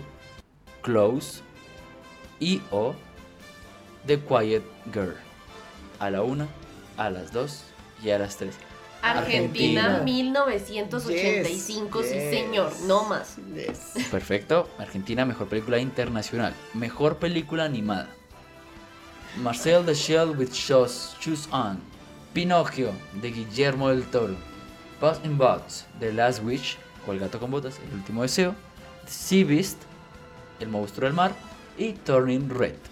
A la una, a las dos y a las tres. Pinocchio. Mm. Pinocchio. Bueno, Pinocchio, pero Pinocho es la otra. Sí. Mejor guion adaptado. Glass Onion, A Nice, a nice, a nice Mystery. Glass Onion, A Nice Out Mystery. Living, Sin Novedad en el Frente, All Quiet in the Western Front. Top Gun, Maverick. Y Woman, Women Talking. A la una, a las dos y a las tres. Women Women Talking. Sí, Sí, sí, necesitamos que se lo den ahí para Ajá, que después para que tenga más posibilidades. Mejor guion original. Creo que las categorías más Mm. peludas de este año. Banshees. Everything Everywhere All at Once. The Fablemans. Tar. Triangle of Sadness. Perdón, Triangle of Sadness. O Triángulo de la Tristeza. A la una. A las dos. Y a las tres. Banshees. Ay, Ah, bueno, no no estuvo- estuvo tan No mal. estuvo tan peluda. Es que Banshees. Pero Everything, si se lo llevara. No, No, Bien. no Ay, nos molesta. ahí, ahí de hecho The creo que Fablemans, si se lo llevan, también bien. Sí. Tar, si se lo lleva, Sí. bien. Este es buen año para el cine, chicos. Mejor actriz de reparto. Angela Bassett por Wakanda Forever. Hong Shao por The Whale. Kerry Condon por Banshees of Inisherin. Jamie Lee Curtis por Everything Everywhere All at Once. Y Stephanie Su por Everything Everywhere All at Once. Uno, dos, tres. Jamie Lee Curtis. Mm, sí. La otra chica está muy joven para que se lo den No, así nomás por ese le- personaje. en otra ocasión, otro- En en otra otra ocasión. ocasión. Mejor actor de reparto. Brendan Gleeson por The Banshees of Inisherin. Brian Thierry Henry por Castaway. Jude Hirsch por The Fablemans. Barry Keoghan por The Banshees of Inisherin. Ki Hui Kwan por Everything Everywhere All at Once. A la una, a las dos y a las tres. Barry Keoghan. Barry, Barry. Barry Keoghan. Barry Keoghan. Barry Barry Keoghan. Ustedes dicen que se lo va a ganar Sí. Barry. Sí. O sea, yo sé que ya en otras dos premiaciones se lo llevó Jin. Ki Hui Kwan. Kiwi. No, y Barry Juan. se lo merece totalmente. Barry se lo No, no ha tenido Hay ninguno, más ¿no? para él. Pues, pues es la única oportunidad de Kiwi. No creo. Bueno, yo, yo por ejemplo, la Jamie Lee Curtis sí me gustaría que se lo ganara. Me parece que tiene una mejor carrera que Angela Bassett y es ese premio honorífico. Así ese que sería premio honorífico, sí. No, y lo igual lo hace bien. Sí. Igual lo hace muy bien. Mejor actriz. Kate Blanchett por Tar. Ana de Armas por Blonde. Andrea Riseborough por To Leslie. Michelle Williams por The Fablemans. Y Michelle Yeoh por Everything Everywhere All at Once. A la una, a las dos y a las tres. Kate Michelle. Blanchett. Yo voy por Michelle Yeoh, que ya tiene dos. El tercero. La triada. Vamos. Muchachos. Vamos, Katie, vamos. Ahora, creo que todos los de Kate. Ah, no. Kate tiene uno y uno. Mm. En cambio, los de Meryl son dos, dos. Dos del mismo. Ah, ya entendí. Ok. Mejor actor: Austin Butler por Elvis. Colin Farrell por The Banshees of Inisherin. Brendan Fraser por The Whale. Paul Mescal ¡uh! por After Sun. Y Bill Nighy ¡uh! también por Living. A la una, a las dos y a las tres. Brendan Austin. Fraser. Brendan. Fraser. Sí. La campaña Sí, Brendan. sí. La campaña Brendan. Voy Sí. por Austin. Ven que yo discerní en las cuatro de ustedes. Nosotros ah, no. estamos muy En Jamie Lee. Curtis sí. En Jamie Lee Curtis estamos de acuerdo. Ahora. Está muy interesante este año. ¿Qué va a aprender hoy? Hoy cuando estamos grabando, hoy mismo que estamos grabando, se están dando los BAFTA. Unos premios más para saber quiénes El van. destino. Yo no creo que tanto. Es que los BAFTA son británicos y ellos le juegan mucho a su. A su Bueno, país. pero bien, bien, bien. Mejor director. Martin McDonagh por The Banshees of Inisherin. Daniel Kwan y Daniel Schneider por Everything Everywhere All at Once. Steven Spielberg por The Fablemans. Todd Field por Tar y Rowan Oslund por El Triángulo de la Depresión, El Triángulo de la Tristeza. A la una, a las dos y a las tres. Daniels. Daniels. Daniels. Porque yo creo que van a hacer la jugada inversa. No darle director para darle película. Ahí sí creo que puede Me, pasar. me mantengo en eso, sí. Mejor película. Avatar The Way of Water. The Banshees of Inisherin. Elvis. Everything Everywhere All at Once. The Fablemans. All Quiet on the Western Front. Tar. Top Gun Maverick. Triangle of Sadness. Women Talking. A la una. A las dos.